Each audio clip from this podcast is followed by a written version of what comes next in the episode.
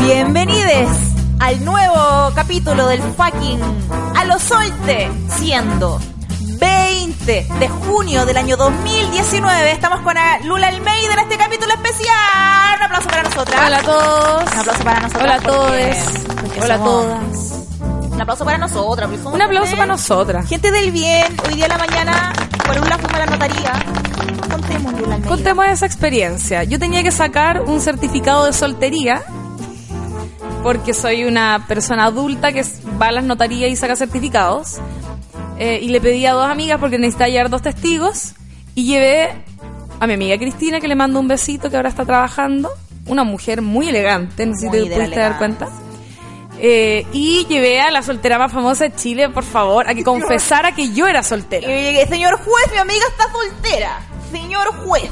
rarísimo el trámite porque además, por lo que caché, yo podría no haber ido. Como que podrían haber ido mis dos amigas Sí. a, a como afirmar que yo era soltera y después llevarme el papel y tirármelo en la cara. Y es heavy porque a propósito del capítulo de día que vamos a hablar de responsabilidad sexoafectiva, pensamos, huevona, cuando una amiga esté muy amiga sal de ahí, cuando una amiga vuelva a caer en el hoyo una y otra vez, una con otra amiga, va a la notaría, le saca el certificado de soltera y dice, huevona, supéralo, mira, estoy soltera. Lo sabe el Estado, lo sabe las instituciones, lo sabe un señor juez. Usted está soltera, comadre, así que a dar vuelta a la página. ¿Cómo no lo vas a saber tú? ¿Cómo lo va a saber usted? Oye, y también, paréntesis, las notarías, uno nunca ve al notario. O sea, que yo estoy segura que hay un niño, un niño de 12 años, de 10 años firmando weas, por eso las firmas son tan raras. Es como Vincent Adultman de Bojack Horseman. Esa es la persona que está en ese escritorio sospechoso que nadie nunca ve del notario. Estoy segura que es así. Y me dos, encima- dos niños, uno montado sobre el otro, Sí. con un, una gabardina encima y un Sí. sombrero. Y un hombre ese disfraz de lentes, nariz y bigote. Claro. Eso es porque si alguien ha visto los notarios, yo no lo he visto. Nadie conoce al señor notario. Entonces, ¿quién firma esa shit?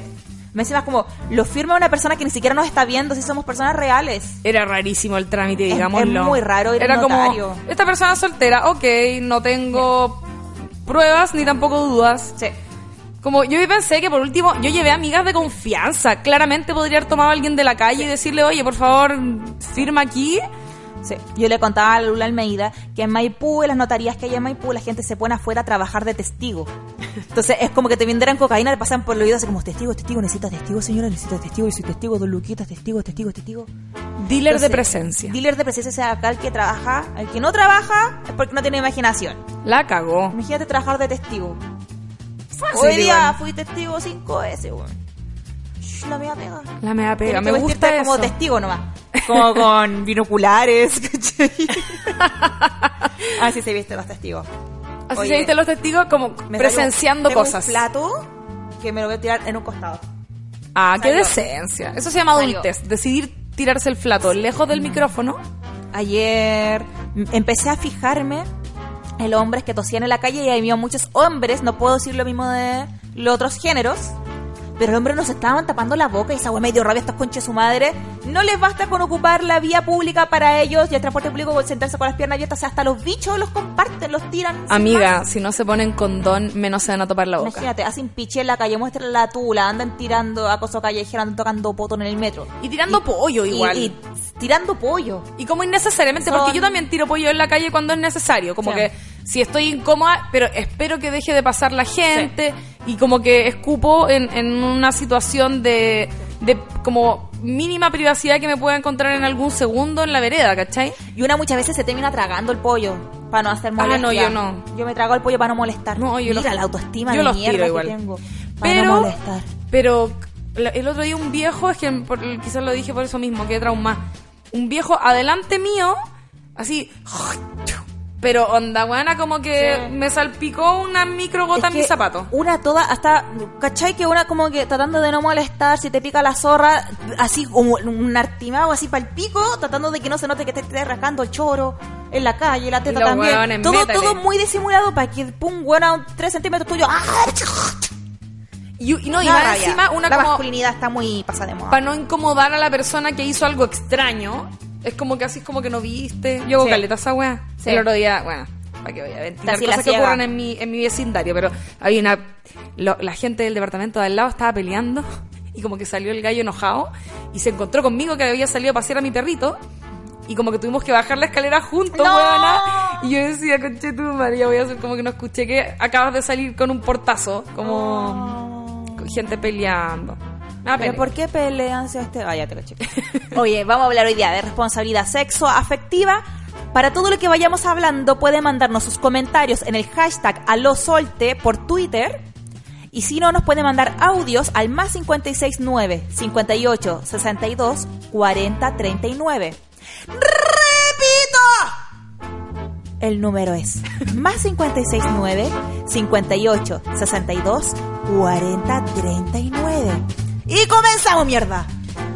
Y se alargó esta weá. Oye, Y vamos a hablar de responsabilidad sexoafectiva y nadie me va a callar. por favor manden sus audios, lo que, lo que vamos a discutir hoy, porque no sé si se dieron cuenta, las invitadas de hoy somos nosotras somos mismas. nosotras mismas porque somos personas que leemos mucho y sabéis que somos buenas personas. Somos buenas personas y en realidad lo que vamos a hacer también no es dar una cátedra, sino más bien Que discutamos. los entonces, límites. claro, entonces mándennos sus historias de, eh, de, de situaciones en la- que, que han terminado siendo confusas. Yo me, Sí. me di cuenta leyendo un poco respecto de, de la responsabilidad sex- sexoafectiva que todo, todo se podía hablar desde el desde la experiencia eh, vivida, desde el ejemplo, Sí. porque no es, insisto, no es una cátedra, no es algo que uno puede decir, mira, los límites son estos, las formas de accionar tienen que ser estas, no, sino que depende mucho de cada caso porque hay sensibilidades tan diversas como personas hay en este mundo. Entonces, primero contextualicemos qué entendemos por responsabilidad sexoafectiva. Y esto tiene que ver cuando uno establece vínculos amorosos, eh, uno asume que de alguna forma uno se tiene que hacer cargo de cómo la otra persona está viviendo esta relación amorosa. Claro. ¿cachai? Entonces, por ejemplo, si uno va a terminar una relación, tratar de que sea en general en forma presencial, que se pueda cerrar el ciclo como corresponde, hablando bien, que la otra persona entienda por qué se terminó este vínculo, no solamente para terminar, sino que durante toda la relación también haya habido eh, un tipo de complicidad y de intimidad donde ambas partes entendían en qué parada estaba el otro, para poder tener bajo total realidad, sin cositas detrás, sin mentirillas, poder decidir si uno quiere estar en esa relación o no. Porque pasa muchas veces que uno después se entera que el tipo no quería nada serio. Entonces ahí quedó una con sus ilusiones. A una ahí que se llama Paola. con Yo- no, mentira. Entonces, eh, la responsabilidad sexoafectiva tiene que ver con uno mismo, tiene que ver con otra persona de en el fondo del grado de madurez y el grado de empatía que se tiene con respecto al, al proceso, al vínculo amoroso que se va viviendo con otra persona. Pasa harto, que queríamos hablar de este tema con la Lula, de que este tema está muy en boga porque eh, creemos, sentimos que hay como una latencia que hace que las personas estemos como culpando a la persona que nos deja o quien, entre comillas, nos destrozó el corazón, eh, de por qué nosotros nos sentimos mal en esta relación amorosa. Entonces lo que queremos conversar hoy día, ¿cuáles son esos límites?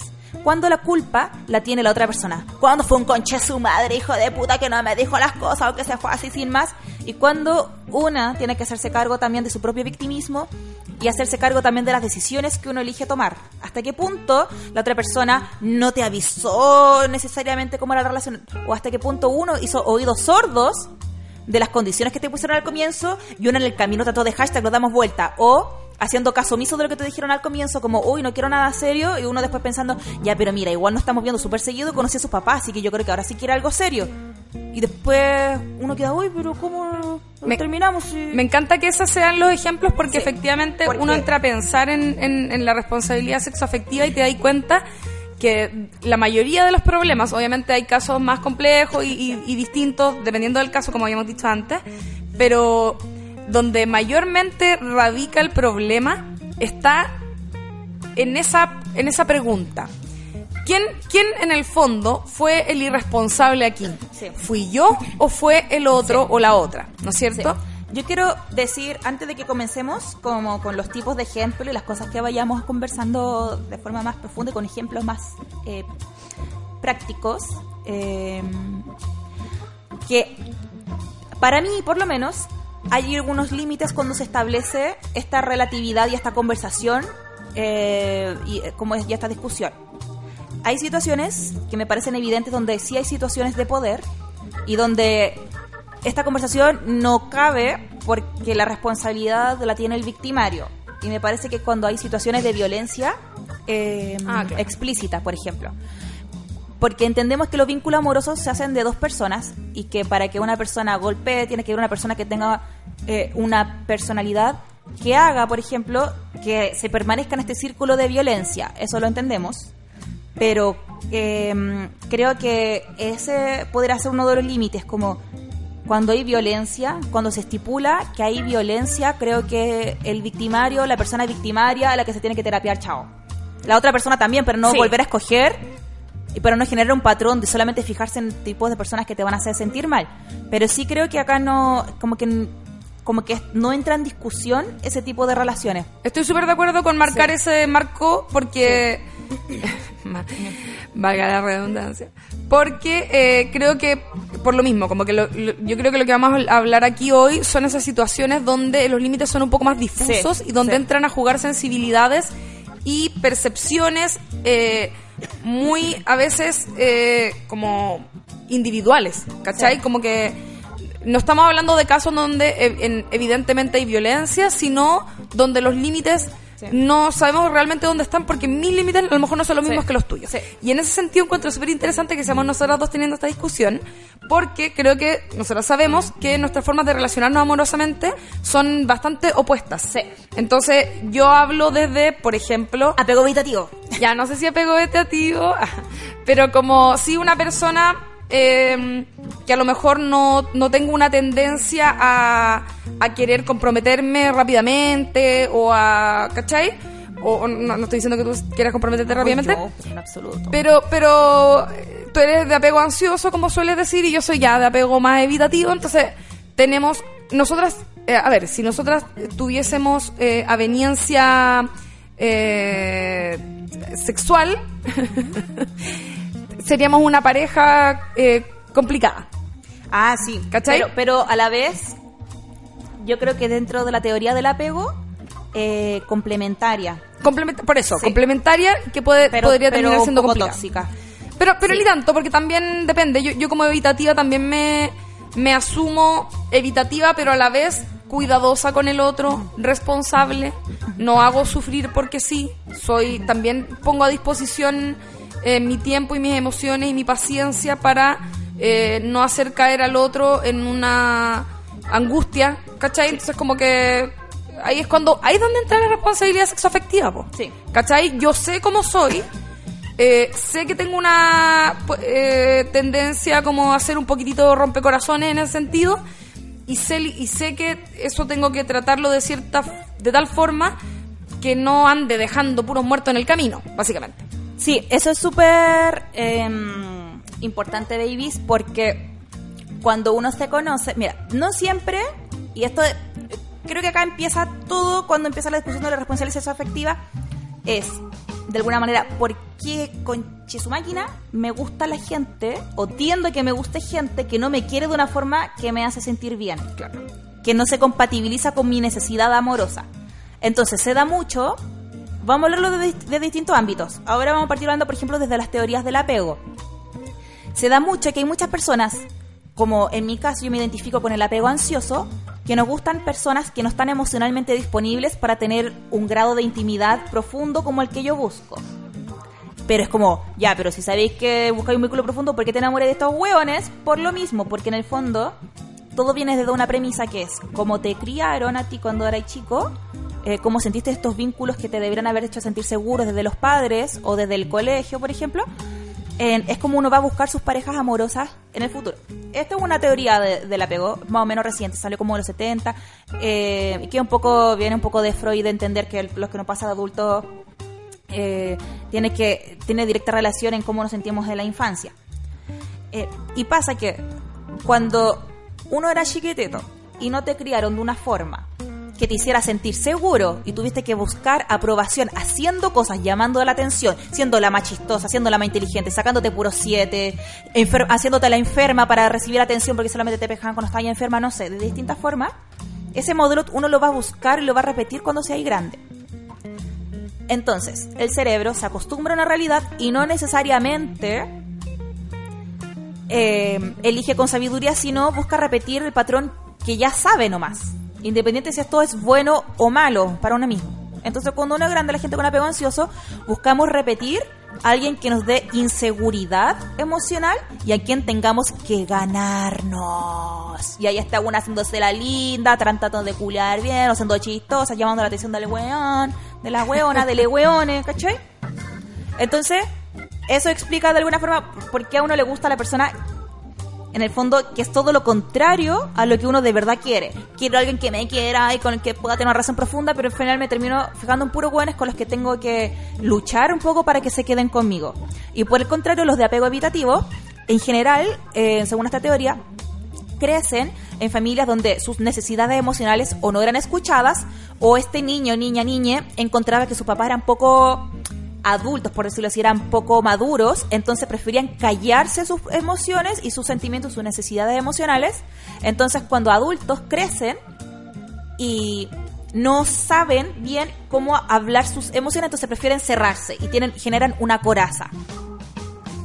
Y esta gente, ¿por qué se fija en hueonas como una de apego ansioso? Porque buscan a alguien con quien pueda reforzar esa coraza. Si nadie te está buscando, no tienes que tener una coraza. Pero para tener una coraza que ya te acostumbraste a tener, tienes que tener una persona que quiera escarbar ahí para poder hacer muros, muros, muros, muros. Eso es como la lo más... cago, como uno eh, repite, weá. Sí, esto es como eh, la teoría del apego de forma muy básica, la que la estamos explicando nosotras. Eh, yo lo veo en mi terapia eh, y en mi caso lo resuelvo como sanando cosas de infancia, pero encuentro que desde esta corriente empiezan eh, parte de los problemas que vamos a hablar hoy día, que es hasta qué punto el otro fue un conche su madre, ¿cachai? O hasta qué punto eh, una persona puede irse sin avisar porque no se sentía bien en la relación, porque se sentía medio ahogada, ¿cachai? Hasta qué punto hay, es como, por decirlo así, funable tu dolor, ¿cachai? Em, yo creo que hay que terapiarse por siempre, para siempre, porque uno nunca, se va a terminar, nunca va a tener el alta de la terapia. Pero sí em, han aparecido varios conceptos que creo que se, que se podrían asociar a esta teoría del apego. Como por ejemplo, dentro de la responsabilidad sexoafectiva he leído mucho sobre cómo en una sociedad tan, leo- tan, leo- tan neoliberal como la nuestra, eh, se reflejan en conductas sociales, no solamente como somos buenos para comprar y vivimos explotados en el trabajo, sino como uno se eh, enfrenta en el plano amoroso. Entonces se habla también de ser como muy neoliberal con los cuerpos y con los afectos y de buscar relaciones como abiertas, que no generen un vínculo profundo, no preocuparse de la otra persona, si te aburrió te va y no más, así ghosting, que es esta weá como de irse sin avisar, ¿cachai? Y no hablarle nunca más a la persona. Y creo que esto mismo tiene un poco que ver con el tema de los apegos, como, como una persona que tiene corazas, una persona que nos habla de sus sentimientos, no sé si tiene tanto de que, ver con un sistema neoliberal que nos esté haciendo relacionarnos como cuerpos de consumo nomás con respecto a las otras personas, sino que creo que tiene más que ver con, con el apego evitativo, por ejemplo. Yo, yo creo que ahí hay una diferencia. eh, a ver, yo como persona que también va a terapia, yo llevo cinco años yendo a terapia. Ah, pero bueno, o sea, vamos a si salir no, adelante. si esta weá, si no he Ah, cambiado, espera, paréntesis, paréntesis, de lo que dije del apego, por supuesto también está el apego seguro, que hay gente que puede lidiar muy bien con estar sola o con estar en pareja. Apego ansioso buscan constantemente estar en pareja, que el apego evitativo rehuyen de la pareja. esta es una persona que encuentra el equilibrio y probablemente fluctúa más. Yo creo que uno además no siempre eh, va de un lado y del otro. Hay gente que es como la heterosexual, la heterosexualidad y la homosexualidad y todo lo que hay entre medio. Como que también a, a veces depende de la persona con la que uno está. El- en mi caso personal, por ejemplo, alguna vez, eh, después de estar en una relación muy, muy eh, estable, que yo decidí terminar, me fui para el otro lado, por ejemplo. Yo creo que busqué castigo al, ¿cachai? Como estaba en una relación donde me amaban, donde me encontraba muy segura, pero yo estaba aburrida y llevaba mucho rato y fue en un momento como ya, ok, decidí terminarla y ese peso de haber eh, dejado a alguien que me quería me llevó a estar en una relación donde yo tomé ese lugar y era yo por primera vez en mi vida la ansiosa y fue extrañísimo y es como que la, Si los una- roles pueden... pueden cambiar, uno no se, man- no se Sí. sos- mantiene en la misma línea todo el tiempo.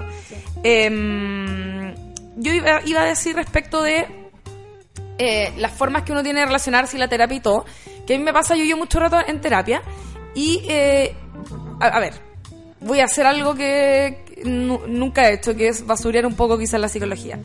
Que a mí me... A ver, yo no voy a una terapia con una persona que sea feminista, que quizás eso hace la diferencia. No, no, no he ido a terapia con un terapeuta feminista o una terapeuta feminista. Pero, o con algún enfoque que vaya por ese lado. Eh, y a veces me pregunto también qué tanto tienen los psicólogos o las psicólogas de herramientas para mantener el sistema como está, ¿cachai?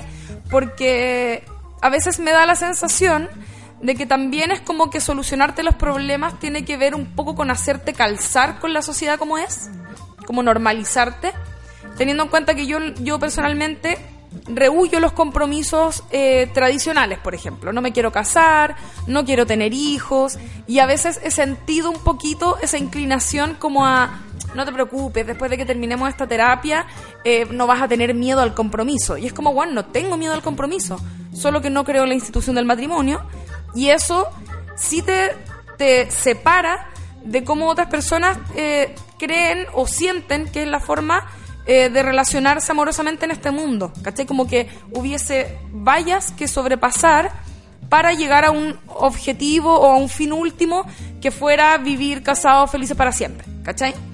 Eh, buscando en internet encontré un concepto que se llamaba anarquía relacional y me sentí bien identificada no porque sea como la locura, así como ya nada tiene límites, sino que porque yo eh, a medida que he ido creciendo y he tenido relaciones estables, pasajeras de todo tipo, eh, me he dado cuenta que, por lo menos para mí, aplica eh, una, una, una inquietud siempre constante que tiene que ver con eh, sentir que no calzo del todo con las normas que la sociedad te dice que tiene, por ejemplo, un pololeo. Cuando uno se pone a pololear con alguien, más encima los chilenos somos tan tiernos que es como, podemos, podemos tener igual 35 años y es como, ¿quieres pololear conmigo?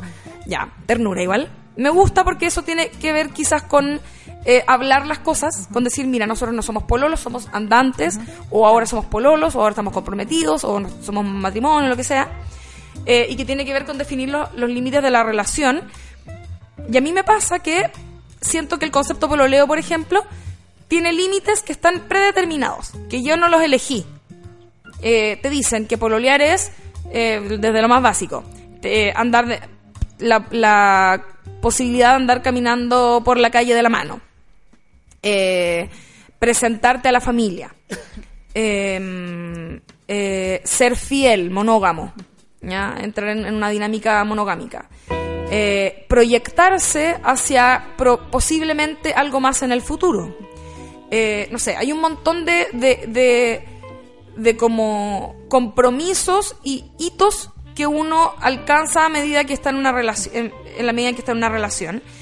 Y a mí me pasa que siento que es injusto que sea un compromiso que cuyas normas las definió alguien más que no es ni tú ni yo que estamos en esta relación. Entonces, creo que eso es algo que las personas como yo eh, nos cuesta lidiar con eso porque como que ya ahora uno pone en, en duda y, y pro- y problematiza las formas que tenemos de relacionarnos amorosamente con el poliamor y las relaciones abiertas y un montón de conceptos que han nacido a partir de eh, el feminismo también un poco, eh, después de la revolución sexual que se dio en Chile a, a través de los Pokémones, por ejemplo, que es como ahora la gente puede ser bisexual, pansexual, como y, y de maneras muy abiertas.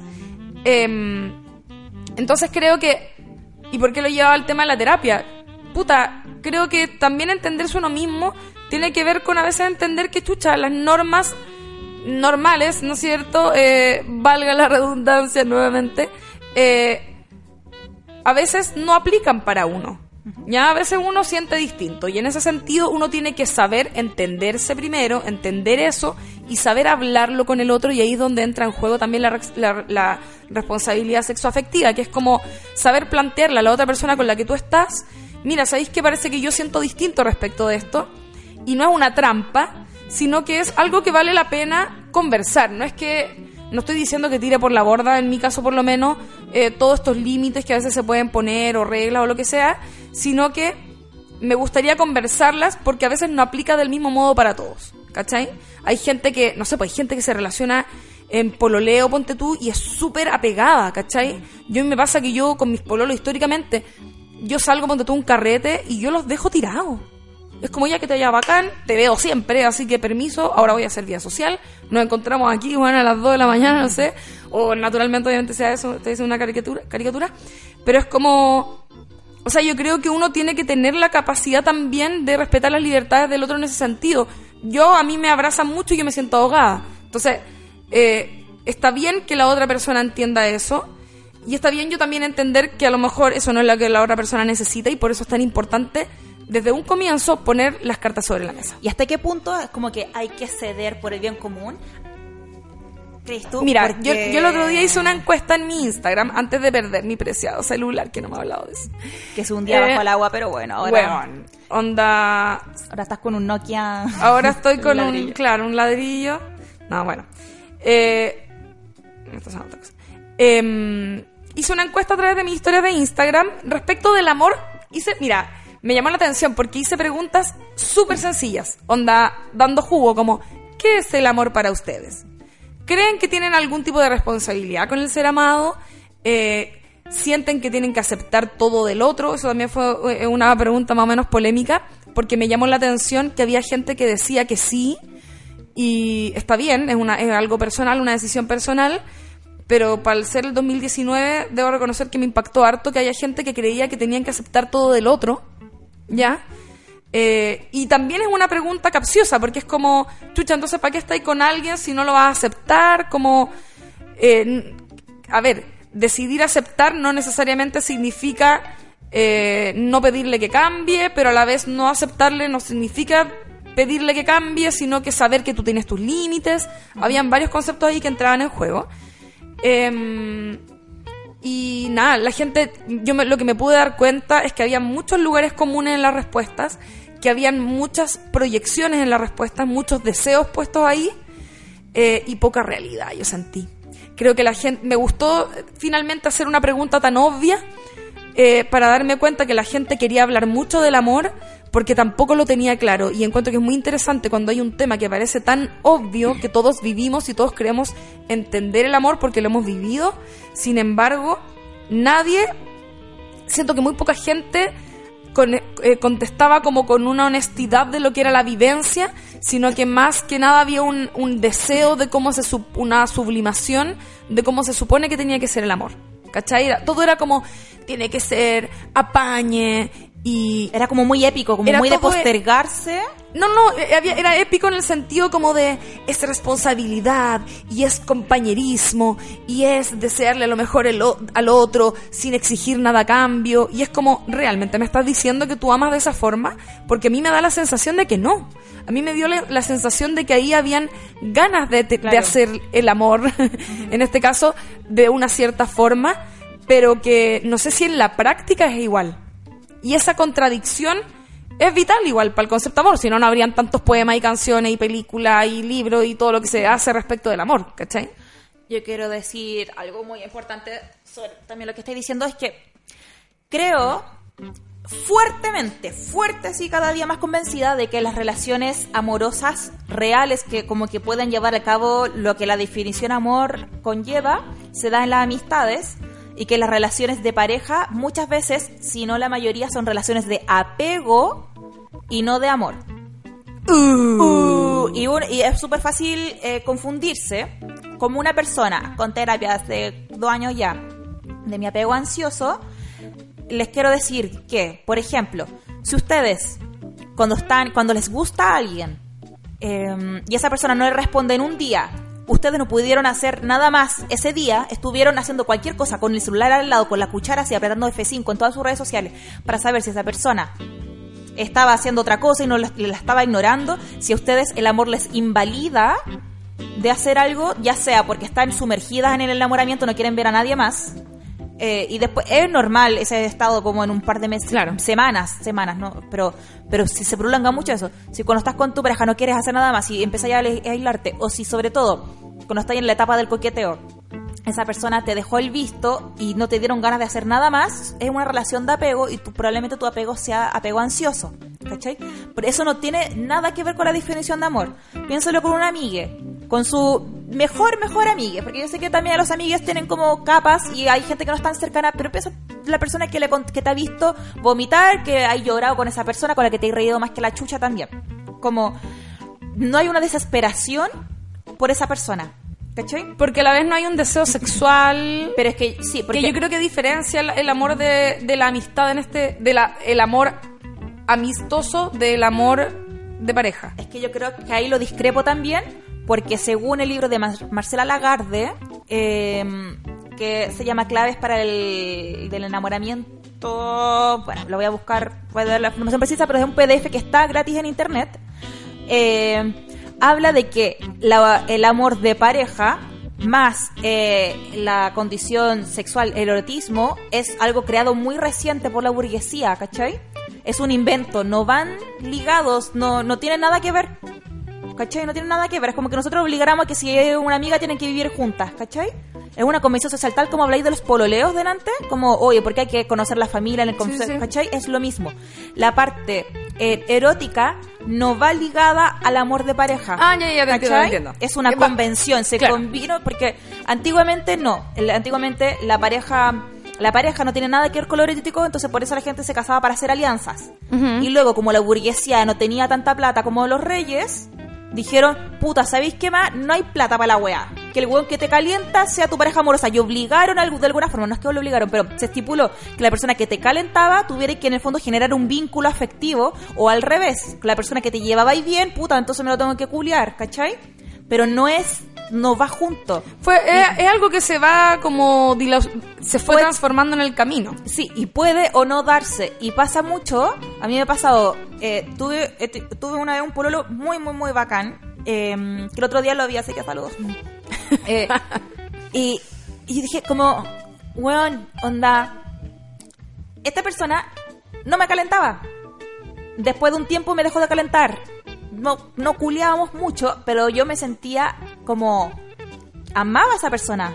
Y no la amaba solamente como un amigo, porque teníamos mucha intimidad también. Estábamos mucho rato a poto pelado, viendo tele, baños de tina, tirándonos peos. Todo bien con la, con la mm, intimidad. Pero eróticamente no me prendía y esa weá me hizo, me hizo mucho caldo de cabeza. Tengo que terminar con esta persona. Me está todo bien, pero como culeamos poco y a la vez a esa persona le hacía sentir insegura eh, saber que él no me calentaba a mí, ¿cachai? Pero yo decía, weón, y se convirtió en un problema y fue parte de, como de, de las eh, razones por las que terminamos y es como, weón, onda, mm, nos van de la mano, ahora lo entiendo, no es necesario, ¿cachai? Pero Así que volvamos, no me tiramos. Pero a la vez es como, ¿por qué? Yo también me he cuestionado eso en mi, mis relaciones largas que he tenido, que han sido varias igual. Ah, He estado también soltera, no es que sea como adicta al pololeo. Espera, paréntesis, el libro de- se llama Claves feministas para la negociación en el amor, de Marcela Lagarde. Préstame eso, por favor. Sí, está en el. PDF, muy interesante. Eh, como al final, me- a mí me, me ha pasado lo mismo, que he terminado esas relaciones básicamente porque dejáis de culiar. Y cuando uno es joven, sobre todo, porque a lo mejor si yo tuviera, no sé, 50 años, ponte tú, que no es que no sea joven a esa edad, uno puede ser joven por siempre porque la juventud es mental. Pero me imagino que llega un momento en que ya te empieza a dar paja conocer eh, a lo mejor gente nueva, o ya tenía establecido un hogar, o qué sé yo, y a lo mejor dejaste de culiar, ¿cachai? Pero esta persona se transforma en un compañero y ahí hay un amor más parecido al de la amistad, que era lo que decía ahí antes, que es como hay una paña que ahora tiene que ver con un montón de otras cosas. Eh, y que a lo mejor ahí tú puedes decidir sacar el sexo de ahí y poner el objeto de deseo sexual fuera de, de la pareja. Pero cuando eres joven no tiene ningún sentido, creo yo, eh, o, o- o va a ser una decisión muy personal verle ese sentido, eh, de seguir con una persona cuando ya eh, resulta que estáis separando sexo del compañerismo. ¿Cachai? Es que- ¿Por qué seguir siendo pareja cuando ahora parece que ya es más amigo y el sexo quizás va a ir, eh, va a estar puesto como en, en otros pretendientes? ¿Cachai? Es que, es que también se da al revés. Una persona, cuando te lleváis muy bien sexualmente con una persona, piensas que también tiene que ser tu pareja y tienes que generar más intimidad en otros ámbitos distinto al erótico. Y a lo mejor no, solo funcionan para culiar. Y a lo mejor el weón es un wea, o tú eres una wea, o, o no se llevan bien por X motivo. Pero entonces, culiátelo todo lo que queráis. Solamente como no pienses que tienes que ganártelo y tienes que ser importante en la vida de esa persona, porque ahí cuando uno está pendiente de ser importante para otra persona, es una relación de apego, no de amor. Y ahí, mira, yo ya creo que en ese, en ese sentido es el sistema en el que vivimos, Sí. en la, la juguera que te obliga a mezclar Sí. deseo con compromiso. Sí.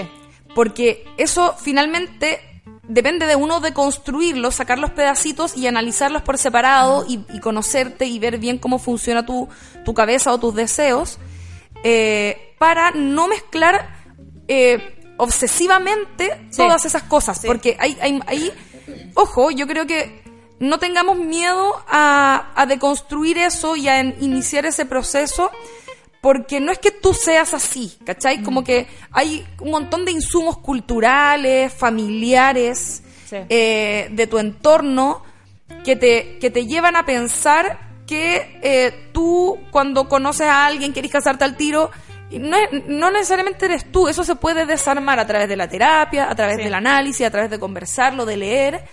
Eh, podéis, podéis subsanar eso, ¿ya? Sí. Eh, porque, insisto, es el sistema que nos le conviene mantenernos sedados y nos le conviene mantenernos en compromisos estables para que nos reproduzcamos y para que sigamos haciendo funcionar el sistema como está funcionando. Es el sistema el que hace esta mezcla entre deseo, eh, compromiso y qué sé yo, y no te permite vivir tu deseo libremente y no te permite vivir tu compromiso al modo que tú querrías hacerlo libremente por, por ejemplo, yo pensando en estos extremos que hemos hablado de apego ansioso versus e- e- evitativo, yo eh, puse como dos eh, formas de accionar distintas que yo creo que son las que chocan y generan esta toxicidad. Uno es el evitativo que envía mensajes ambiguos y confusos. Sí, totalmente. Y por otro lado está el ansioso que insiste que en algo que se ha planteado de manera distinta, distinta, perdón, eh, insiste en tratar de hashtag, como decís tú, darlo vuelta. vuelta. Ya sé que le gusto, porque no me llama, tengo que hacer que se empiece a interesar en mí, entonces empieza a hacer cosas para llamar la atención de la otra persona, entonces se convierte en un esfuerzo estar con la otra persona. Y hay, y ahí hay herramientas. Y, y el evitativo, con su ambigüedad, lo que hace es hacerte saber que quiere algo contigo, pero como hace corazas, no tiene que mostrarse vulnerable frente a ti, entonces no nunca se va a decir que eres la persona más importante que está fiel enamorada de ti, ¿cachai? Jamás. O si lo hace, después igual te va a dejar de hablar cinco días, tres días, no sé. Y va a ser ambivalente, ¿cachai? Sí. No va a ser 100% directo. Sí. El evitativo funciona con herramientas como eh, mandarte mensajes ambiguos, hacerte ghosting, hacerte breadcrumbing o migajeo, que es como tirarte pequeñas cositas para que tú sigas enganchado, Sí. pero no se va a comprometer. Sí, o sea, una vez me tomó la mano en la calle y viste que tenemos algo. Y es como, amiga, después de seis meses es normal que te tomen la mano en la calle. El, lo que migajeo. hace, claro, lo que hace el, el ansioso por otro lado es eh, buscar técnicas para mantener al otro interesado, hacerse la cool cuando en verdad no estáis siendo cool. Sí. Eh, pretender eh, conquistar al otro, a, al otro a través de tácticas. eh, no, no, no le voy a hablar hasta no sé qué para que él se interese en mí. Sí. Eh, estoy pensando, digo esto y se me viene a la mente eh, estas como tarotistas y como brujas que pegan estos cartelitos en la Sí. calle que es como unión de parejas, 100% efectivo. Y es como, bueno, esa weá es una maldad, onda. Hay señoras que de verdad gastan plata a- haciéndole brujería a hueones para que se queden a su lado y es como, señora, si no la quieren, Sí. por favor, quiérase a sí misma y no Sí. vuelva con esa persona. Eh, mira, algo súper importante de lo que acabáis de decir, cuando ustedes que están escuchando el programa, o si ya lo sabían de antes, el tema de los apegos, finalmente tienen que ver con la autoestima propia. Y tiene que ver con el amor propio, que está muy basureado porque hay gente que cree que el amor propio es decir, sí, eh, voy a ir a depilarme y después me voy a comprar tacones, voy a hacer una beach. No, como el amor propio es algo profundo y tiene que ver cómo me percibo a mí misma sin necesidad de hacer cosas como hacer cosas para quererme, ¿cachai? Cuando tienes que hacer cosas para quererte o cuando te, te sientes bacán contigo misma porque el resto te quiere, es ego nomás. Como que te puedes ver a ti misma solamente a través del ego, de cómo te ve el resto. Pero la autoestima, una autoestima sana es cuando no necesitas hacer cosas para quererte porque eres un ser vivo que merece explorar el mundo. Fin. Solamente es porque soy yo, me acepto. Me acepto y no significa que sea un güey que no vaya a cambiar nada, sino que todo su proceso lo voy a vivir con cariño y los voy a cambiar porque quiero ser mejor persona, pero no, no hay un castigo y una culpa de por medio. Entonces, cuando uno tiene un apego ansioso, uno tiene autoestima baja y ego grande. Me valido mucho, para mí es muy importante que la figura amorosa me quiera para yo sentirme bien. Y cuando estoy bien con esa persona en pareja, estoy tengo el mundo a mis pies y si esa persona me deja o no me habla, estoy histérica o siento que la vida no tiene sentido o si no hay ninguna figura amorosa, siento que la vida es más aburrida. Eso es porque no te validas a ti mismo, entonces tienes autoestima baja, sientes que tú per se no eres importante. Eh, salvo cuando tienes una persona externa que te esté dando desde el migajeo, en el caso de la relación amorosa, eh, aprobación. Entonces, apego ansioso, autoestima baja, ego grande. Y por el contrario, el apego evitativo, como se desarrolla desde que contraste que tus padres no eran lo suficiente suficientemente maduros como para tomar tus decisiones, o sea, para tomarte en cuenta o para poder satisfacer tus necesidades emocionales. Entonces generaste corazas, tu autoestima es una buena autoestima, pero tu ego hace que desconfíes del resto. Y por eso haces corazas con tu figura amorosa, de alguna forma la bloqueas para que esa persona no permee en ti, porque tú desconfías del resto, de las figuras amorosas, no de ti mismo. ¿Cachai? Claro. Entonces hay un. Entonces, eh, apego evitativo, eh, buena autoestima, pero. Em, autoestima normal, entonces. Eh, pero el ego es el que ahí está mm, dando la cacha. Eh, y, eso con respecto a las, a las señoras que le pagan a las tarotistas para unir parejas.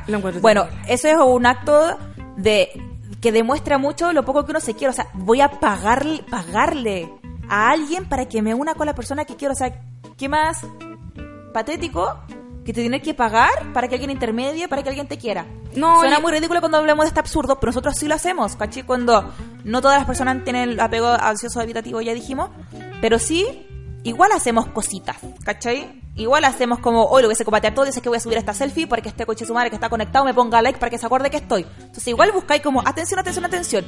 Piensen ustedes en sus relaciones sanas, de amor. Por ejemplo, mejor amiga. Tenéis que subir una foto para que esa amiga se acuerde de ti. Si te deja el visto cinco horas, ¿te enojáis? ¿Cachai? O lo tomé como hasta ocupada, fin, no es tema. ¿Cachai?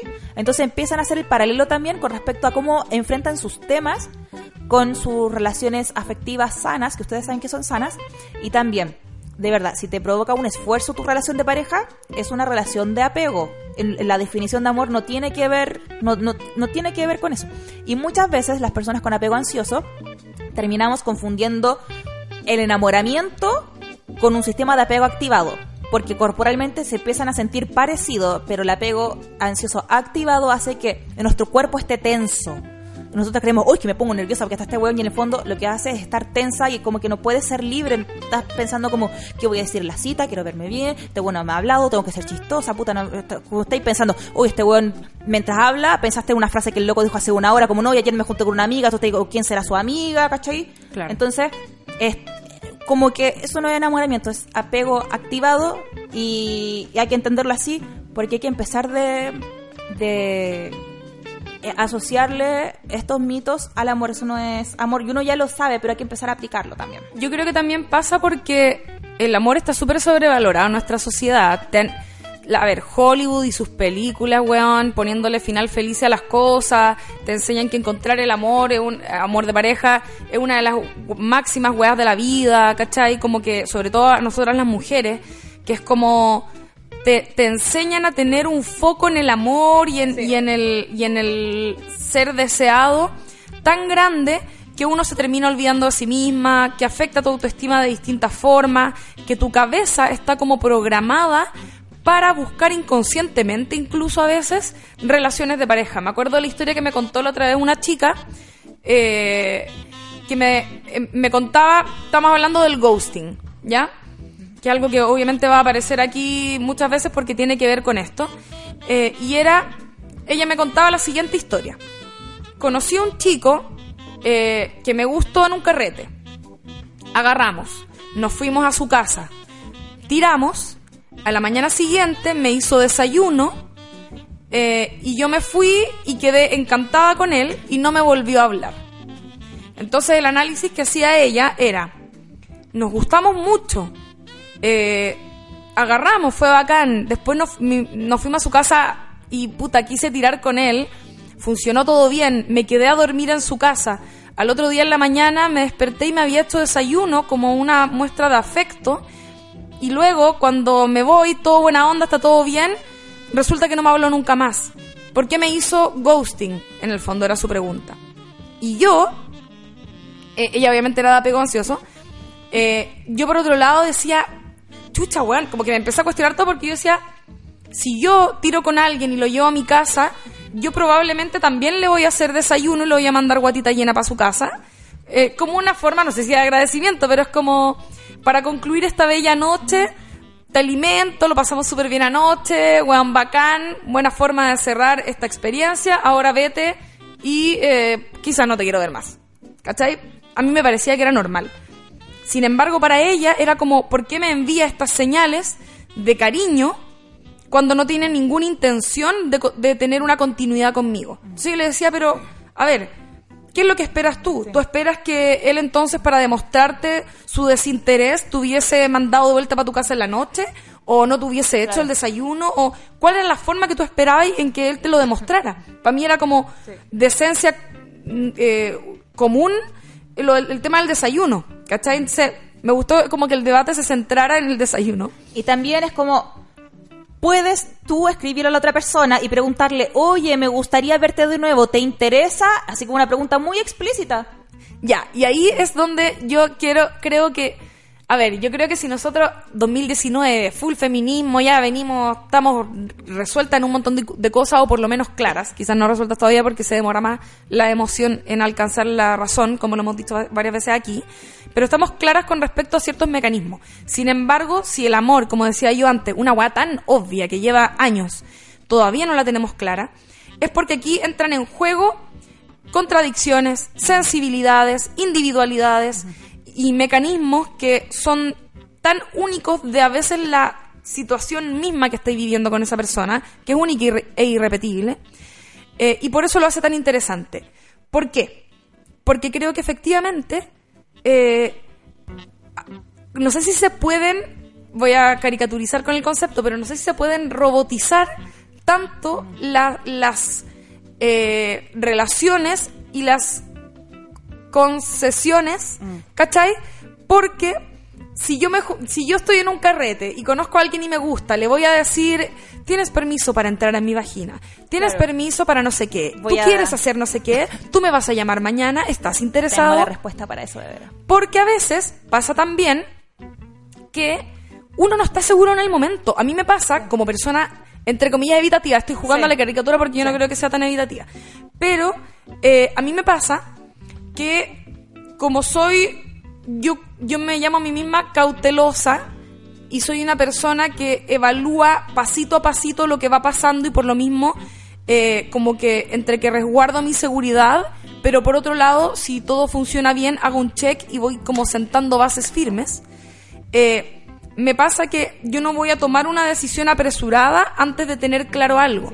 Y por lo mismo, cuando estoy avanzando en algo con alguien, eh, y tú me preguntáis al tiro, oye, pero ya, pues, ¿estáis- ¿queréis pololear o vaya a querer pololear eventualmente conmigo, no sé qué? Chucha, yo no sé si puedo darte esa respuesta ahora, porque para mí el proceso es más lento que para ti. ¿Cachai? Sí. Entonces, en esa conjugación es donde empiezan los desencuentros. Sí. Pero es que no puedo estar más de acuerdo, Lola. Estamos de acuerdo en el desencuentro, nos encontramos. Me encanta. Voy a decir algo clave. Y para toda la gente que me está escuchando, esto es Redoble de clave, porque el nombre lo dice, las personas de apego ansioso. ¿Cómo se, cómo se supera la ansiedad? ¿Qué es la ansiedad? Te Eh, proyecta en el futuro, es- ¿cierto? Eh, tiene que ver con la incertidumbre. se- sens- sensación de incomodidad con la incertidumbre. Con la incertidumbre, exactamente. ¿Qué busca entonces una persona ansiosa con fervor? El fucking control. Y por eso las personas de apego ansioso buscamos tener la relación bajo control y por eso nos soportamos y por eso buscamos intimidad tan rápido para al tiro tener la certeza de que hay una relación hecha. generada. No, no podemos soportar el tiempo que tienen los de apego evitativo o los tauros también, que es gente más lenta los tauros. Eh, un saludo para los tauros, pero bueno, francamente, yo soy Piscis, por favor. Respeten. Eh, necesitamos tener las cosas bajo control. Entonces, por eso empezamos como, oye, me querí, ¿cachai? Los de apego ansioso somos los primeros que empezamos a preguntar, oye, me querí. Oye, ¿qué somos? Oye. Pero, pero es heavy porque los de apego ansioso, como tenemos la autoestima baja, voy a hablarlo como apego ansioso porque creo que me estoy súper rehabilitando. Gracias a la terapia. Vayan, terapia. Em, le cedemos a la otra persona el poder de decidir. Nosotros hacemos las preguntas, pero no generamos las certezas.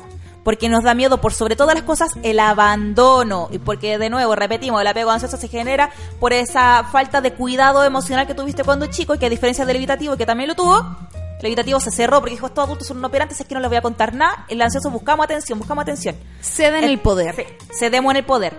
Porque tenemos mucho miedo al abandono. Entonces, en vez de decir, oye, eh, voy a. eh, voy a te- o sea, si es que decimos voy a terminar contigo si no haces tal cosa, es para que la persona se movilice, pero no para terminar de verdad. ¿Cachai? Oh. Y cuando hacemos las preguntas, es porque buscamos certezas, pero no atrevemos nosotros a ser tajantes. ¿Cachai?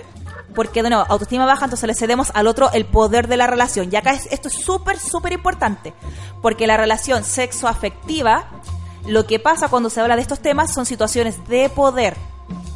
Entonces, hay personas que tienen más herramientas para lidiar con las relaciones amorosas o con la soltería y hay otras personas que no. Yo apunto a que la batuta la tome la persona que sepa que está en una mejor posición que la otra persona. Vale decir, por ejemplo, estás en Chile y te enamoraste de una persona extranjera y eres su pareja y no tiene más amigos porque llegó hace tres meses. Es obvio que eres su todo. Esa persona está en una desventaja emocional porque se va a aferrar más. Y tú lo sabes. Tú tienes más amigos, tú estás en tu propio país, como que te desenvolves por la ciudad con soltura. Entonces hay que entender también en qué rol de una de la relación una está y el otro está. Y yo creo que ahí va la responsabilidad con el otro, saber, tengo más ventajas de algún tipo, no sé, yo mantengo a la otra persona, por ejemplo, económicamente, entonces esa persona también va a tener más aprensiones a seguir conmigo y más miedo al abandono, ¿cachai? Y ahí hay que empezar a leerse las situaciones de poder. Como decíamos al comienzo del programa, eh, esto es súper fácil verlo en una relación de violencia en la pareja física, porque el hombre, que en general, si uno ve las estadísticas, eh, la persona que estaríamos siendo, las personas que están siendo victimarios, generalmente están siendo hombres, las víctimas mujeres, eh, hay una situación de fuerza física. Entonces la culpa es de coche de su madre nomás. Terapéate, loco. No, lo, mejor que podía hacer no puede ser pegarle a tu mujer, ¿cachai? A tu pareja. No quiero ser tu mujer, que, patriarcal me salió. Pero a tu pareja. No puede ser lo mejor que... No puede ser que lleg- llegar curado y pegarle a tu pareja sea lo mejor que podía hacer. Anda a terapiarte, chao, no hay excusa. ¿Cachai? Es muy fácil ver esa situación de poder porque cuando es la fuerza física es más, más medible. Eh, en también en la psicológica a veces se vuelve más difuso, por eso hay muchas mujeres que les cuesta salir de una relación cuando hay violencia psicológica, que es que te traten mal por tu cuerpo, que te traten de, hacer sentir como que si los dejáis eh, no vaya a encontrar nadie más, por ejemplo. Pero en estas otras cosas, como las que estamos hablando con Aula, que parecen pololeos más normales, entre comillas, uno tiene que estar, si, si quieren aplicar la responsabilidad sexoafectiva, sepan en qué lugar están. Si tú eres la fucking amante, ¿cachai? Si tú eres el fucking amante, está lleno de desventaja. La otra persona ya eligió otra pareja y tú eres la persona que está escondida. ¿Cachai? Es como, ¿queréis seguir ahí, amigue?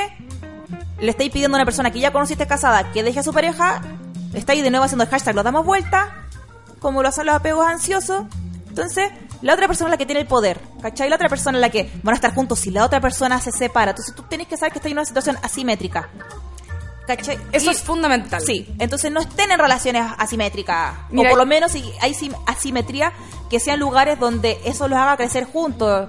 ¿Cachai? Claro, y, y- también sentir, a ver, creo que este esta como idea noventera del amor, de como la lucha de los sexos y como los hombres son de una forma y las mujeres de otra, como que en, e- en esta época que estamos viviendo tan bonita, donde estamos tratando de, de- de destruir todos esos eh, preceptos, ¿cachai? Sí.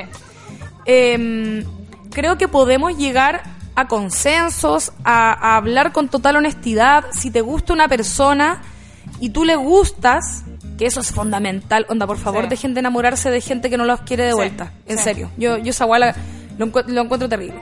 em, Eso con terapia, de verdad, es pura Sí, autoestima, de pura fijarse en autoestima. alguien. No es culpa del otro a veces. Es como, No. weón, si la otra persona te demuestra claramente que no está interesada, sal, Sal de ahí. ah, escúchalo. También nos hicieron escúchale. que el que la sigue la consigue y no. No. Uno no le va a gustar a toda la gente.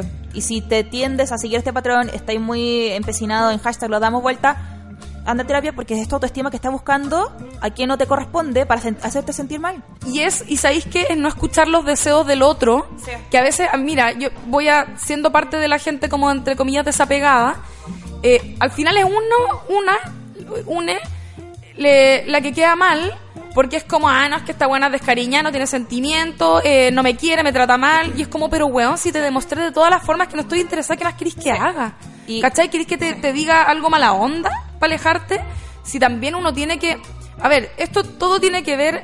La responsabilidad se- sexoafectiva tiene que ver con consensos y tiene que ver, por sobre todas las cosas, con autocuidado. Sí, Nadie sí. te va a cuidar como tú te puedes cuidar a ti mismo. Límites. Amigue, em, si tu pareja estuviste un año y te, te tomó la mano solamente dos veces en la calle, ¿por qué estuviste cada mes sintiéndote mal por esa situación? Sal de ahí.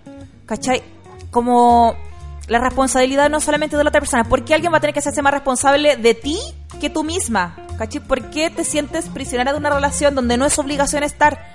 ¿Cachai? Donde ninguna, ni siquiera si estáis casados es obligación estar. Y si lo estáis porque puta no hay plata y los cabros chicos y todo eso, bueno, voy a tener que seguir viviendo con el hueón y van a tener que dormir uno en el living, otro en la pieza, pero separarse de alguna forma, afectivamente.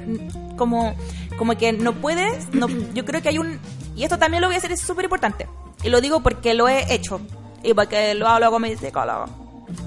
Muchas veces las personas de apego ansioso no- nos quedamos en el rol de víctimas eh, de la situación amorosa en que nos dejó, nos quedó doliendo.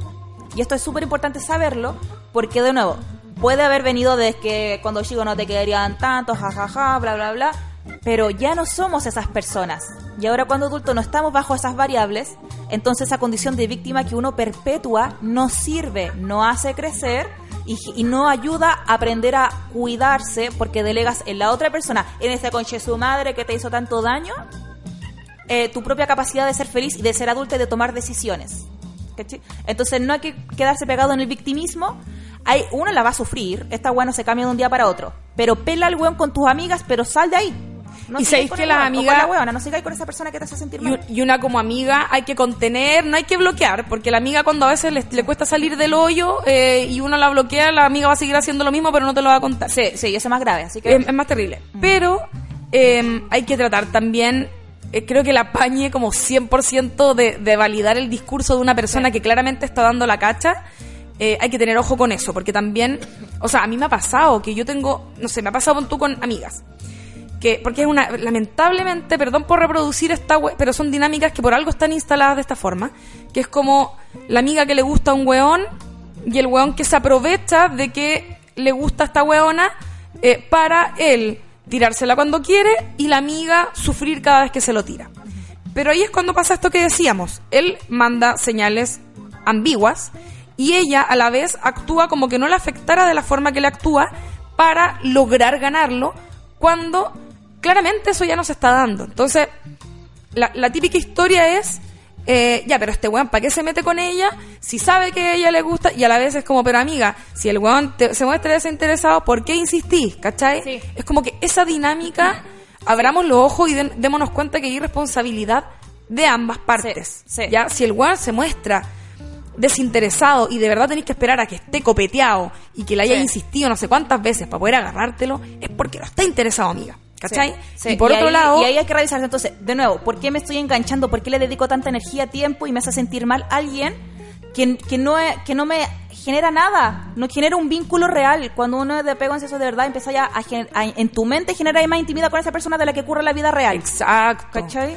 Y por otro lado, puta, uno a esta altura es como que no dan ganas de exigirles nada a los hombres porque pareciera que son un caso perdido, pero para las mujeres que y, y- y Esto hombres a cualquier género.